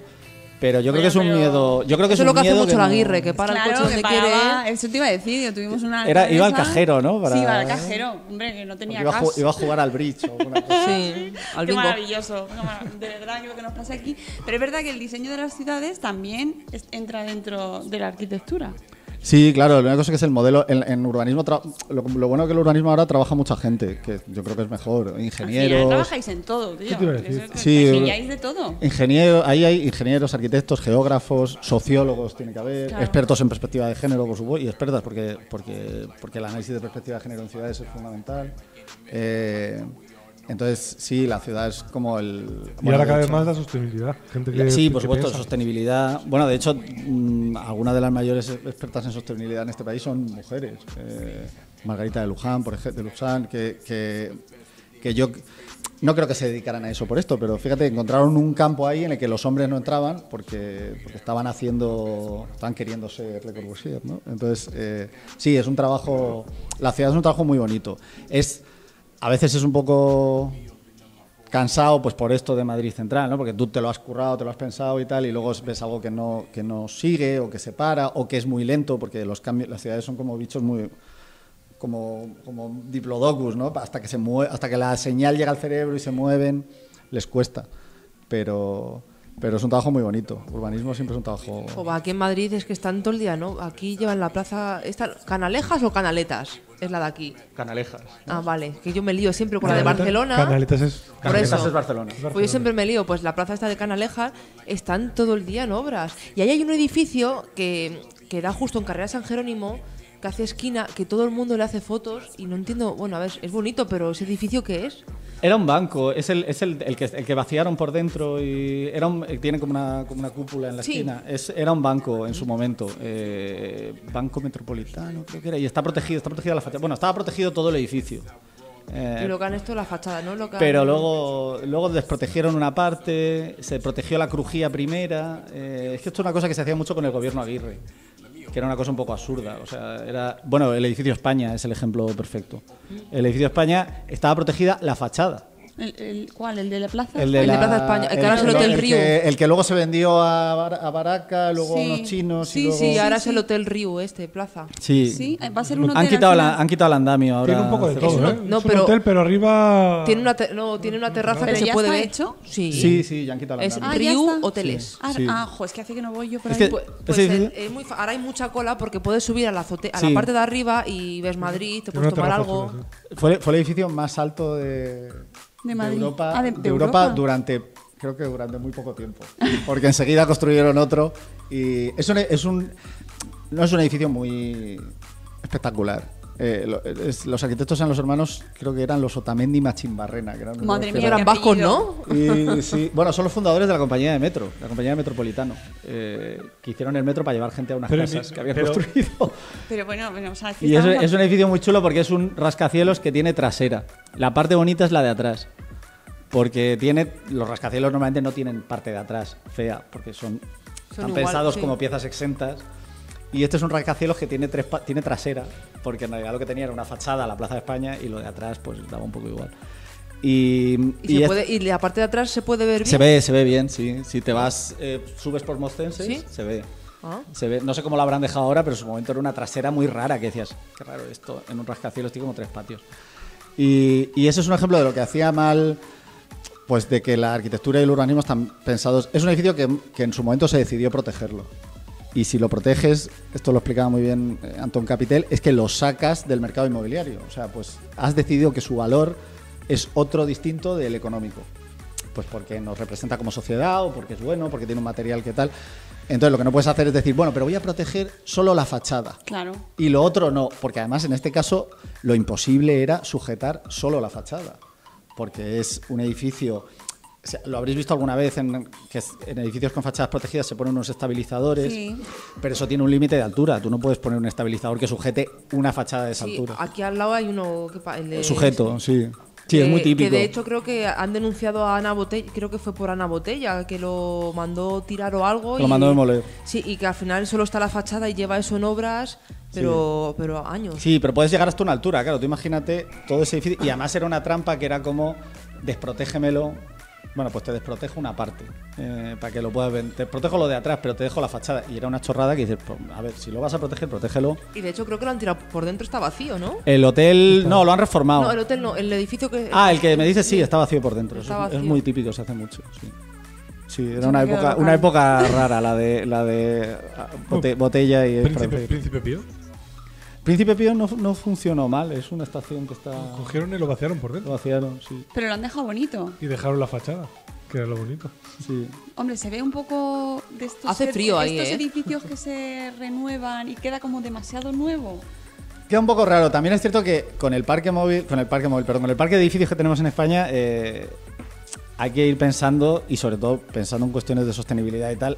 eh, mm, pues la rehabilitación es necesaria. o sea, Claro. es decir, entonces, pues tenemos edificios que, oye, que, que, pues, todavía pueden tener una vida útil, que han tenido como cierta importancia en la ciudad. Hay que buscar la manera de que eso y algo nuevo funcione juntos. Es que parece como una- un pegote ahí, ¿no? Hay veces que se hace mejor y hay veces que se hace peor. Esto también es imposible. Hay unos grandes almacenes muy bonitos en Portugal, en el, en el Chiado, en Lisboa, que son de Álvaro Siza, que por, que por fuera es un, antiguo, es un edificio antiguo como colonial, de, de portuario, y por dentro está renovado, pero está hecho con un cierto Claro, gusto. los mercados, por ejemplo, que se están Mercados se haciendo, mucho. renovando, también en Madrid están haciendo mucho lo de los mercados y queda bastante apañado porque no se toca, no se moderniza mucho, ¿no? Se mantiene el estilillo ahí. Cuéntanos cuál es tu edificio preferido. Uf, esto es como a quién quieres más. ya, Eh, ya, pero es que hay que hacerlo. si queréis vosotros. Mira, el mío, el ayuntamiento. El Ayuntamiento de Palacios, el, el- el- el Palacio de Correos. El correo, me encanta, El ese Palacio me Telégrafo, encanta. ¿no? Palacio de Telégrafo, sí. Sí. Eh, sí. El- me gusta, eh, de ese me gusta mucho el patio de operaciones, que es lo que una vez que entras, lo que era el antiguo patio de operaciones cuando era correos, que tiene unas vigas metálicas y tal, es, ese es, es un espacio muy interesante. Y, y no sé cuál te diría, eh, la- el girasol, el, el- el edificio Girasol de Coders, que está en Norte de Gasset, me gusta mucho, es un edificio de viviendas, de viviendas muy buenas, pero es un edificio que consigue que le entre la luz, es un edificio de ladrillo que consigue que le entre la luz a todas las viviendas muy bien, me parece que es un edificio muy bueno. Eh, aquí en Madrid, para que vaya a ver la gente, el BBVA, el antiguo BBVA, no, el, el nuevo me parece que está peor, eh, parece una hucha el nuevo, pero, pero el antiguo es un edificio, es una torre fantástica. La, la vela, esa, no, no, la vela es La vela, la vela es el nuevo. Es el eh, nuevo, El antiguo que está al lado del corte inglés, eh, de Castellana, que es un edificio como de chapa, eh, una torre. Ah, sí, sí. Es muy buen edificio. Al lado donde se quemó la de Oye, las, Windsor, ¿no? y las- Justo. las torres nuevas, estas de. Las torres nuevas- De Chamartín. Las de la nueva no sé cómo es y las otras. Es igual, la nueva son- es igual. No, la de- hay una de Enrique Álvarez Sala que es la, el hotel. El hotel no está mal, eh, está hecho con una sola pieza, triangu- esta pieza en fachada. Y yo creo que es un edificio con todas las complejidades que tiene una torre, eh, que yo creo que está bien. El de Foster me parece que quizá. Bueno, luego hay este que tiene como la curva, que eso me parece una chorrada. Eh, como las Torres Kio, las Torres Kio también me parecen una chorrada, porque es como. Si puedes ir a. Es como decir. ¿Podré llegar a Tocha a la pata coja? Pues chico, pues a lo mejor sí, pero, Podríamos construir un edificio inclinado eh, con un papel y haciendo tres números, te demuestro que sí, pero no tiene mucho sentido, porque parece un poco Y absurdo. encima no voy a hacer uno, no, voy a hacer dos. Voy a hacer dos. Bueno, le vinieron paralelos de la iglesia muy bien, porque para la película Sí, perfecto, sí, sí. pero pero sí, es un edificio. Aparte que yo creo que es un edificio, eh, es de Philip Johnson, que es un arquitecto muy conocido. Eh, es como el gran gurú de la arquitectura, es como el, jefe, el que ponía y quitaba gente de la arquitectura estadounidense. Y, yo creo que era un edificio que se hizo para Dubái o para una cosa así.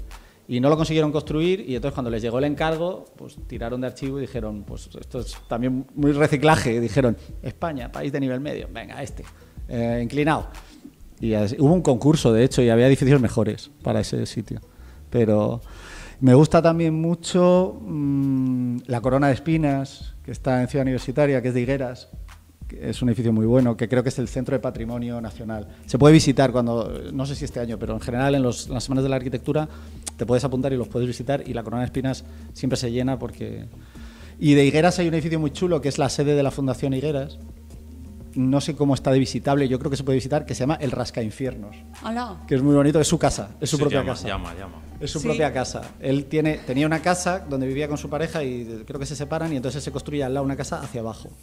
Y entonces lo- creo, a la gente le decía, tienes que venir a ver el rascainfiernos en el que vivo. Y es una casa preciosa y tiene un control climático muy bueno porque está enterrada. ¿Y es lo de la corona de espina que has dicho que es? Es, creo que es el Centro de Patrimonio Nacional o algo así. Yo pensaba que era algo de la Audiencia Nacional o algo Sí, de. un eso. tribunal supremo o algo así. No, es, es patrimonio. Aparecen muchas películas. eh, Sí, yo cuando hemos pasado. En cuando El hemos Príncipe, fallado en con el- eso sí que- esta serie que hubo del Príncipe, que era como de un que iban al barrio del Príncipe a buscar a un terrorista, no sé qué historia era. Sí, en Ceuta, por ahí. aparecía, era la sede como de los espías. Ah, muy bien. Oye, ¿y, de- y eso de Madrid y del mundo? Del mundo mundial. Sí, tu eh, edificio preferido con el que. ¿Está en Dubái tu edificio preferido? Porque No. hacen tienen unos, unos edificios más raros. no, me, su- no me suelen gustar mucho de Dubái, porque son. Bueno, son el más alto, el más no sé qué, más- eh, son un poco exagerados. Son a ver quién la tiene más grande, ¿no? Sí, es un poco así. eh, Como venidor, a ver cuál, Sí, sí, quién construye más. y ponme un zoo No sé, del, y- del mundo me gusta mucho el, el Guggenheim de Nueva el, el primero de Nueva York. Eh, me gusta, porque hay una descripción de, de Borges que lo llevan a ver el edificio, pero ya él ya ve mal. Y entonces el, edificio, el edificio es una rampa, todo el museo es una rampa, es un helicoide. Y entonces lo que Borges dec- decía era, claro, ya no ve, y le piden que lo describa y dice, pues eh, noto que voy subiendo y el sol me da por este lado, porque supongo que hay algo arriba. Y entonces, igual es que me gusta mucho la descripción, pero me parece que es un muy buen edificio. A todos los arquitectos nos gusta la Casa de la Cascada, es como el paradigma de la casa que de Frank Lloyd Wright, que todos queríamos... Porque Frank Lloyd Wright también es en sí mismo un personaje, se fugó con la mujer de un cliente. Ah, muy bien. Era vígamo. Lo de fugarse con la mujer del cliente es como mito, ¿no? Eh, pero no, me gusta mucho el Guggenheim, me gusta, bueno, me gusta, eh, me gusta, hay un sitio que me parece muy emocionante que es el, el convento de, de Le Corbusier en, en Ronchamp, que, que me parece que es fantástico, que tiene una, o sea, es un sitio que te, es un sitio que te emociona. Es difícil que un sitio te produzca como esta emoción, pero yo en ese sitio me emocioné mucho. Y no sé, a lo mejor era por la época o algo, pero lo recuerdo con mucho cariño. También van variando, porque esto siempre lo decimos, ¿no? Si vas a ver la Alhambra, la Alhambra es un sitio fantástico, el patio de los Arrayanes, ¿no? Con el agua que refleja el cielo y tal. Y si vas a verlo y acabas de romper con tu pareja, pues vaya mierda el agua, pues no sé qué. Y si vas a verlo y acabas de ligar con alguien que te gusta mucho, pues, pues te Esta noche follo. Sí, entonces es como. Y que no lo hagas allí mismo. Y entonces es como, pues me encanta este, joder, qué maravilla, estoy emocionado. Pues eh, también depende un poco como. Claro, te pilla el atardecer, ¿no? Lo ves desde allí, desde el patio y tal. claro, Sí, también depende. Yo estoy seguro que hay sitios, yo hay sitios que he ido que no me han gustado nada y luego he vuelto y me ha parecido que estaban bien. O sea que, bueno. Bueno, también- claro, también depende mucho de, de si hay mucha gente o no. Por ejemplo, a mí me pasa con el Louvre, que es un sitio súper bonito, que me gusta es- en sí todo, y hay tanta gente sí, es un poco que es como... Y, y hay muchos edificios que va está como demasiado atestado y no lo puedes disfrutar. O la Torre Eiffel, por ejemplo, ¿no? La Torre Eiffel, que es una cosa muy chula, pero es- esperar una cola para subir Sí. te mata, Pero ¿no? para subir en ascascensor, ¿no? Hombre, No, eh, no hay una Andando no parte hay que tienes que subir andando, ¿sabes? O Vale, la- ahora, ahora está cerrada abajo, ya no puedes eh, cruzarla por debajo, creo, porque yo hace mucho que no voy, porque ya una vez he ido, o sea, es como de estos sitios que, fíjate, por ejemplo, la Torre Eiffel es buen ejemplo. La Torre Eiffel, una vez vas y tal, y una vez que has ido, no es un sitio que me apetezca como... Volver. Volver. Es como estas películas que ya, una vez que las has visto, no te hace mucha ilusión volverlas a ver. Esto decía Carlos Pomares, ¿no? Y sin embargo, Ca- Casablanca siempre quieres que ella se quede con Rick y el soso se vaya solo. Pues es un poco así, ¿no? Esa eso le pasa mucho, he oído yo a gente con París. Dice, ya una vez visto, Bueno, pero París. Pero yo creo que hay sitios. Pues no hay sitios que, que. Hay un sitio en París que, que si, si podéis ir. Lo que pasa es que hay que pedirlo con mucho tiempo. Es la, la Maison du Verre, la, la casa de. Maison du Verre, la casa del vidrio. Que es, es. Hay que pedirlo con seis meses porque es una casa, es una casa real que, que está en uso ahora gente. mismo. Está en uso de una gente que tiene muchísimo dinero. Bueno, que había un cuadro colgado. A mí me gusta mucho. un- un- unos bueno, era una, una corriente artística que eran los situacionistas. Y yo hay un póster que tengo que es un cuadro situacionista que es Deriva de París. Y cuando llegamos estaba allí colgado. Y le pregunté al guía, digo, ¿esto no será.? Y me Real. dijo, sí, sí, este es el de verdad, claro, por supuesto. Y tú llorando, Y ¿no? yo allí como haciendo despistármelo un momento. que- y el sitio es una casa alucinante, hecha en el año 24, que la ves y te quedas muerto de cómo es la casa de moderna hoy en día. O sea, hoy en día gente moderna no se atrevería a vivir en una casa así. Él era ginecólogo y, y eran do- los dos eran del Partido Comunista en aquel momento. Y bueno, la casa es alucinante. Y la tienes que ver, tienes que pedir cita cada. porque con seis meses de antelación probablemente, porque no porque, porque es una casa, ya te digo, cuando, la, cuando esta pareja está en París, viven allí. Entonces solo la puedes ver cuando ellos no están y tal. Y yo a esa casa volvería. O sea, y nos hicimos el tour largo, ¿eh? Echamos como. Es, es una casa, no es grande, pero no es muy grande. Echamos hora y media, la vimos de arriba abajo y yo volvería. Volvería porque, porque me encantó. Y porque seguro que hay cosas que no he visto bien en una hora y media que estuvimos. A ¿Y, gusto. ¿Y cuál es eh, tu edificio más odiado? Mi edificio más odiado. Es. La escuela de arquitectura. no. no, es verdad. Me gusta mucho la escuela de arquitectura, es un buen edificio. Eh, no sé, creo que me dan rabia. No es que los odie, pero me joroban los edificios que han costado, eh, que nos han supuesto eh, un sobrecoste desmelenado, ¿no? Eh, entonces, eh, y que me parece que, que, que no se puede jugar con la arquitectura a, a la obra de autor. Es cierto que la arquitectura tiene autor, o sea, esto es inevitable, alguien la firma, alguien la piensa. Es cierto que en general son equipos, esto de pensar que, que los edificios de Calatrava son solo de Calatrava, pues hay mucha gente trabajando ahí. Eh, hombre, en los de Calatrava quizás se le nota mucho a él, pero, pero esta cosa de lo presupuestamos en 100 y ha costado 300, mm, me parece que es...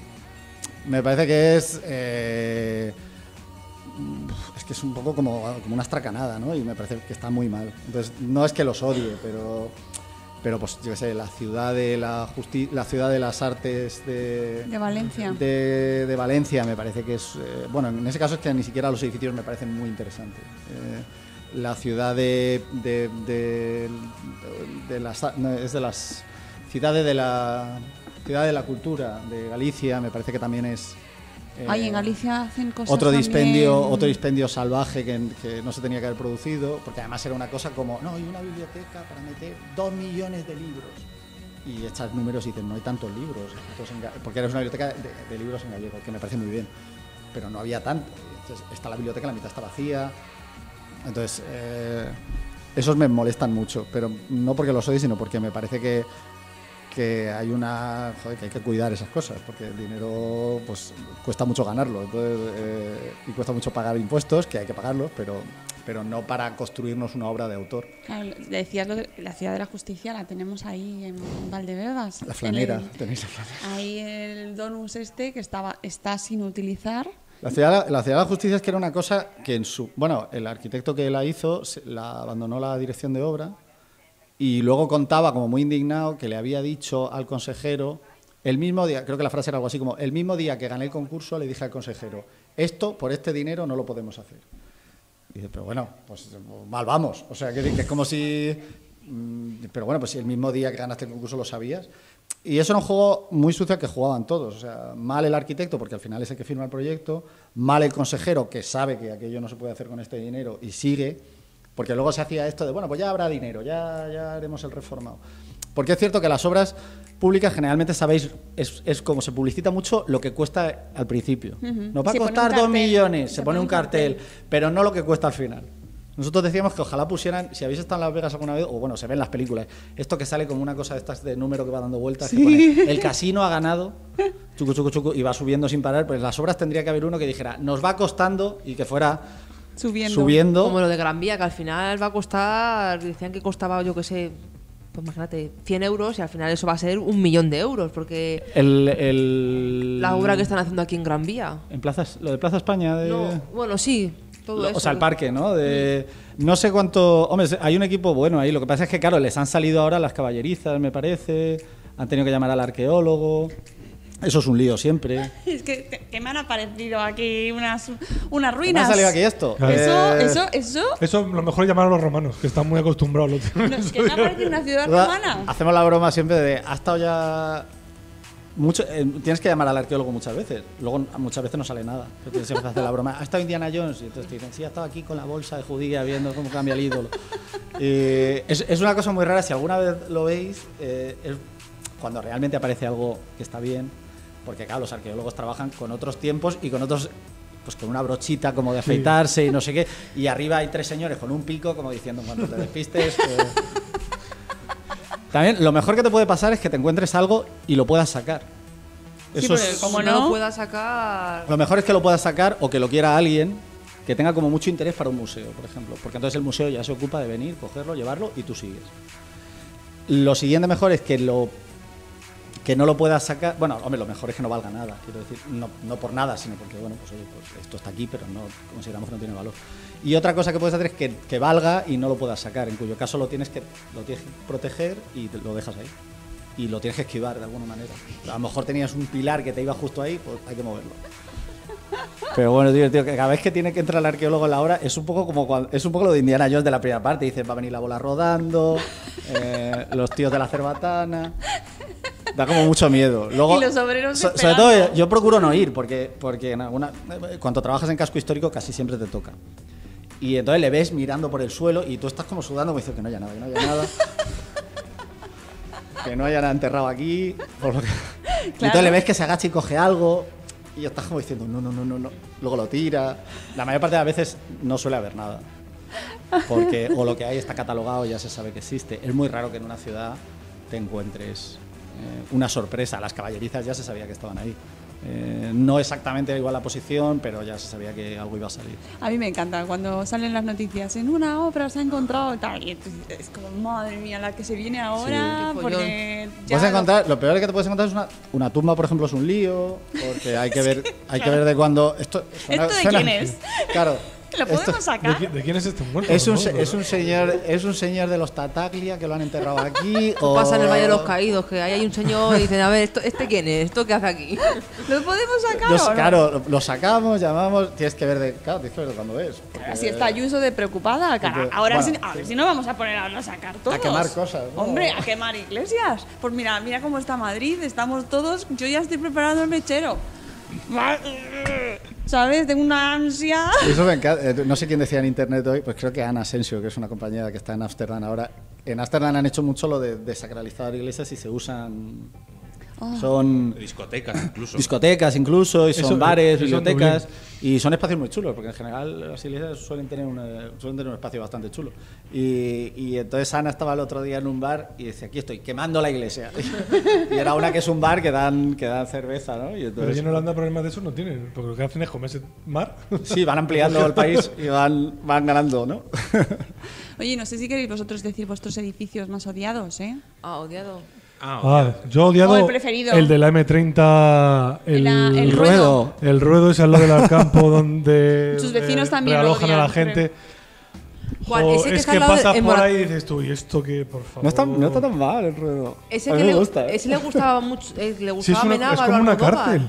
Por dentro, ¿has estado por dentro? No, yo solo lo he visto por fuera, pero fuera esas... esas Por, de- Sí, por dentro es más, por dentro yo creo que es más interesante. Es un edificio, es de, es de Javier Sáenz de Oiza, es del mismo arquitecto que Torres Blancas, ese edificio.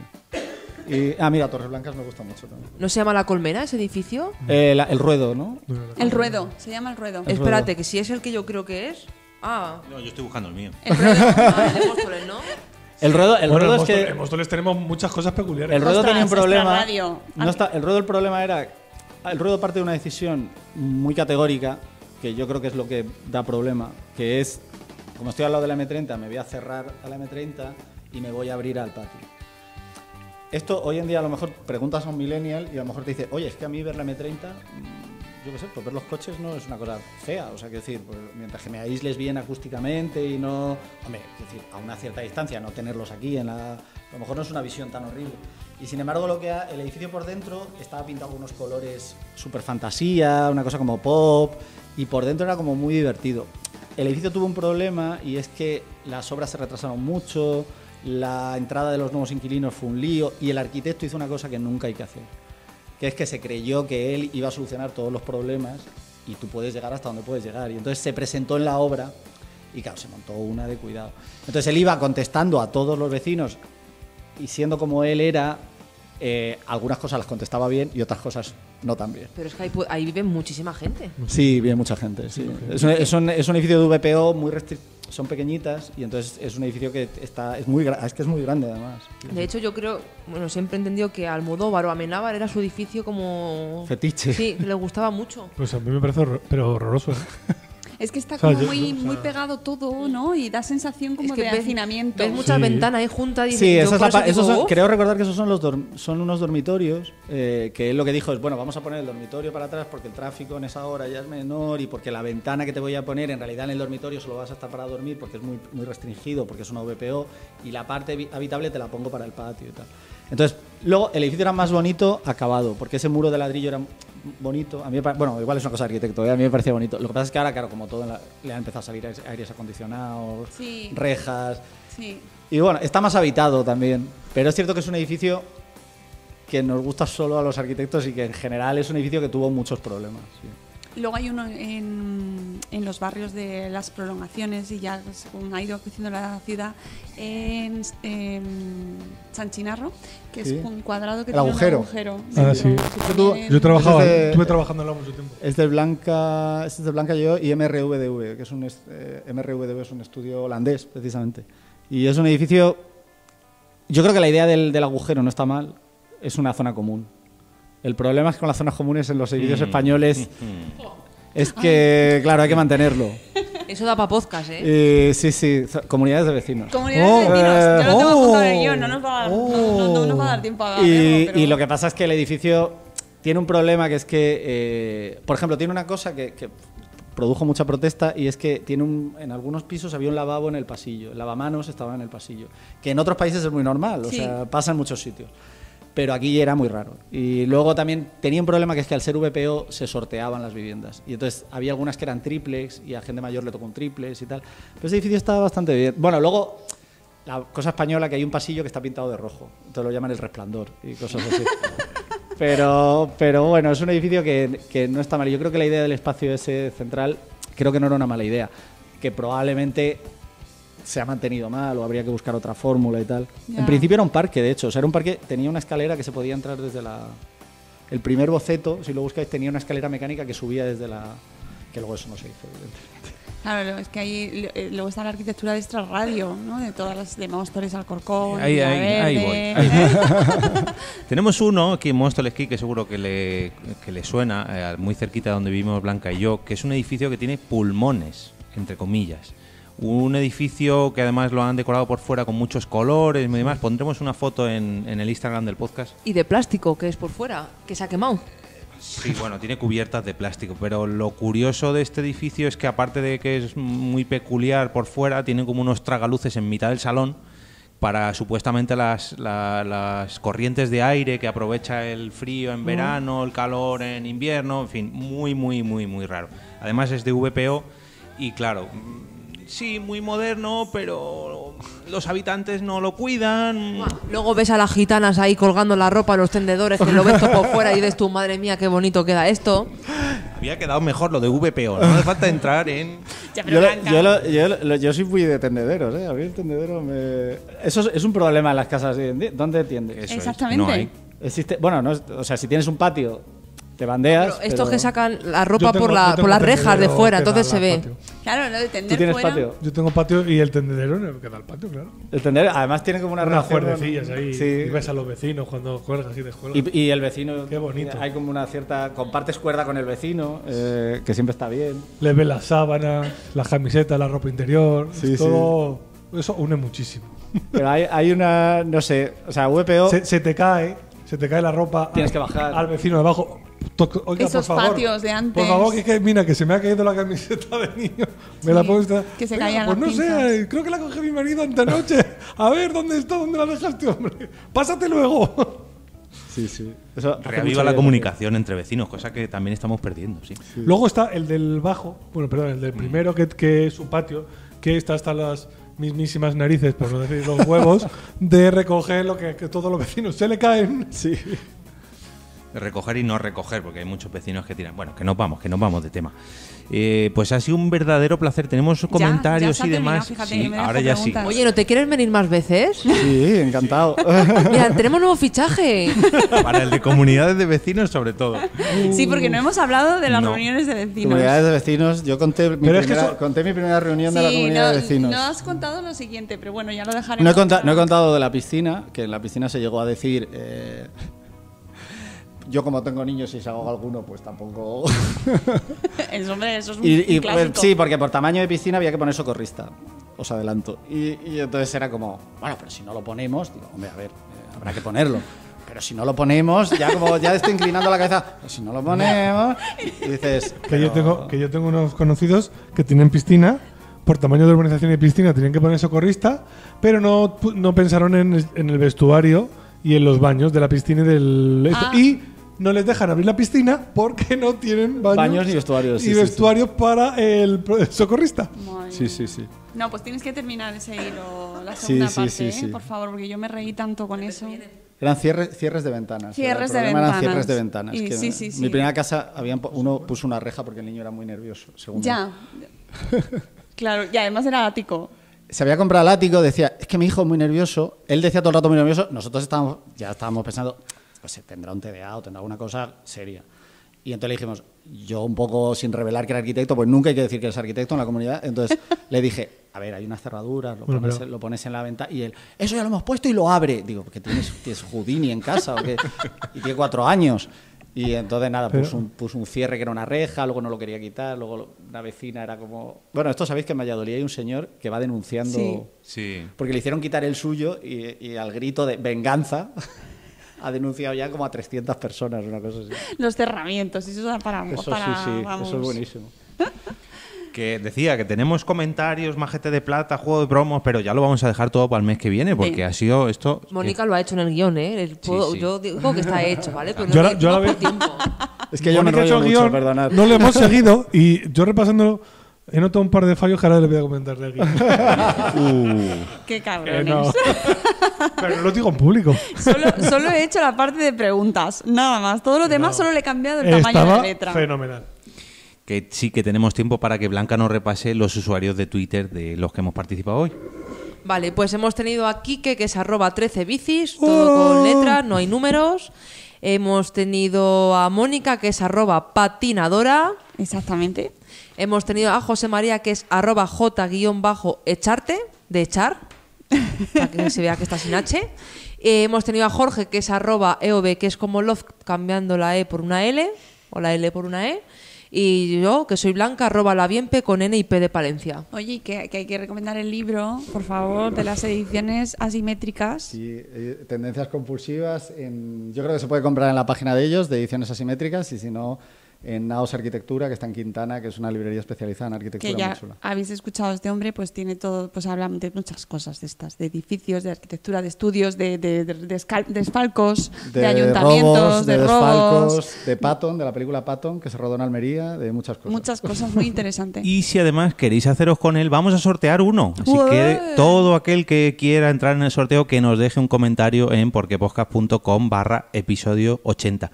Voy a ver si soy capaz hoy de despedirme, porque aquí la compañera Mónica me ha minimizado la letra, acostumbrado bueno, a mí. bueno, bueno, la última vez que lo hago, ¿eh? Bueno, eh, que ha sido todo un placer, de verdad, José María. Hemos aprendido muchísimo y hemos disfrutado muchísimo. Hemos justificado hoy que el título del episodio es ¿Por qué la arquitectura también es divertida? Yo creo que de verdad lo es, nos lo ha demostrado. Vamos a dar las gracias a los compañeros de Idealista por dejarnos invadir sus oficinas para grabar este Una capítulo, más. el primer capítulo de la octava temporada. Y por otro lado, vamos a dar las gracias a todos los eh, que nos han acompañado. Bueno, creo que solo ha venido Zora hoy. Adiós. Está todo el mundo en los podcast days hoy, pero nos bueno. vamos para allá. Eso es, vamos a ver si cerramos el evento por allí. Esperamos no haberos hecho sufrir mucho y volver a veros por aquí el próximo día 15 de noviembre o el 2 de noviembre que tenemos ahí el directo en la Maratón Pod en San Sebastián de los Reyes. Ya pondremos ahí toda la información en las cuentas de Twitter.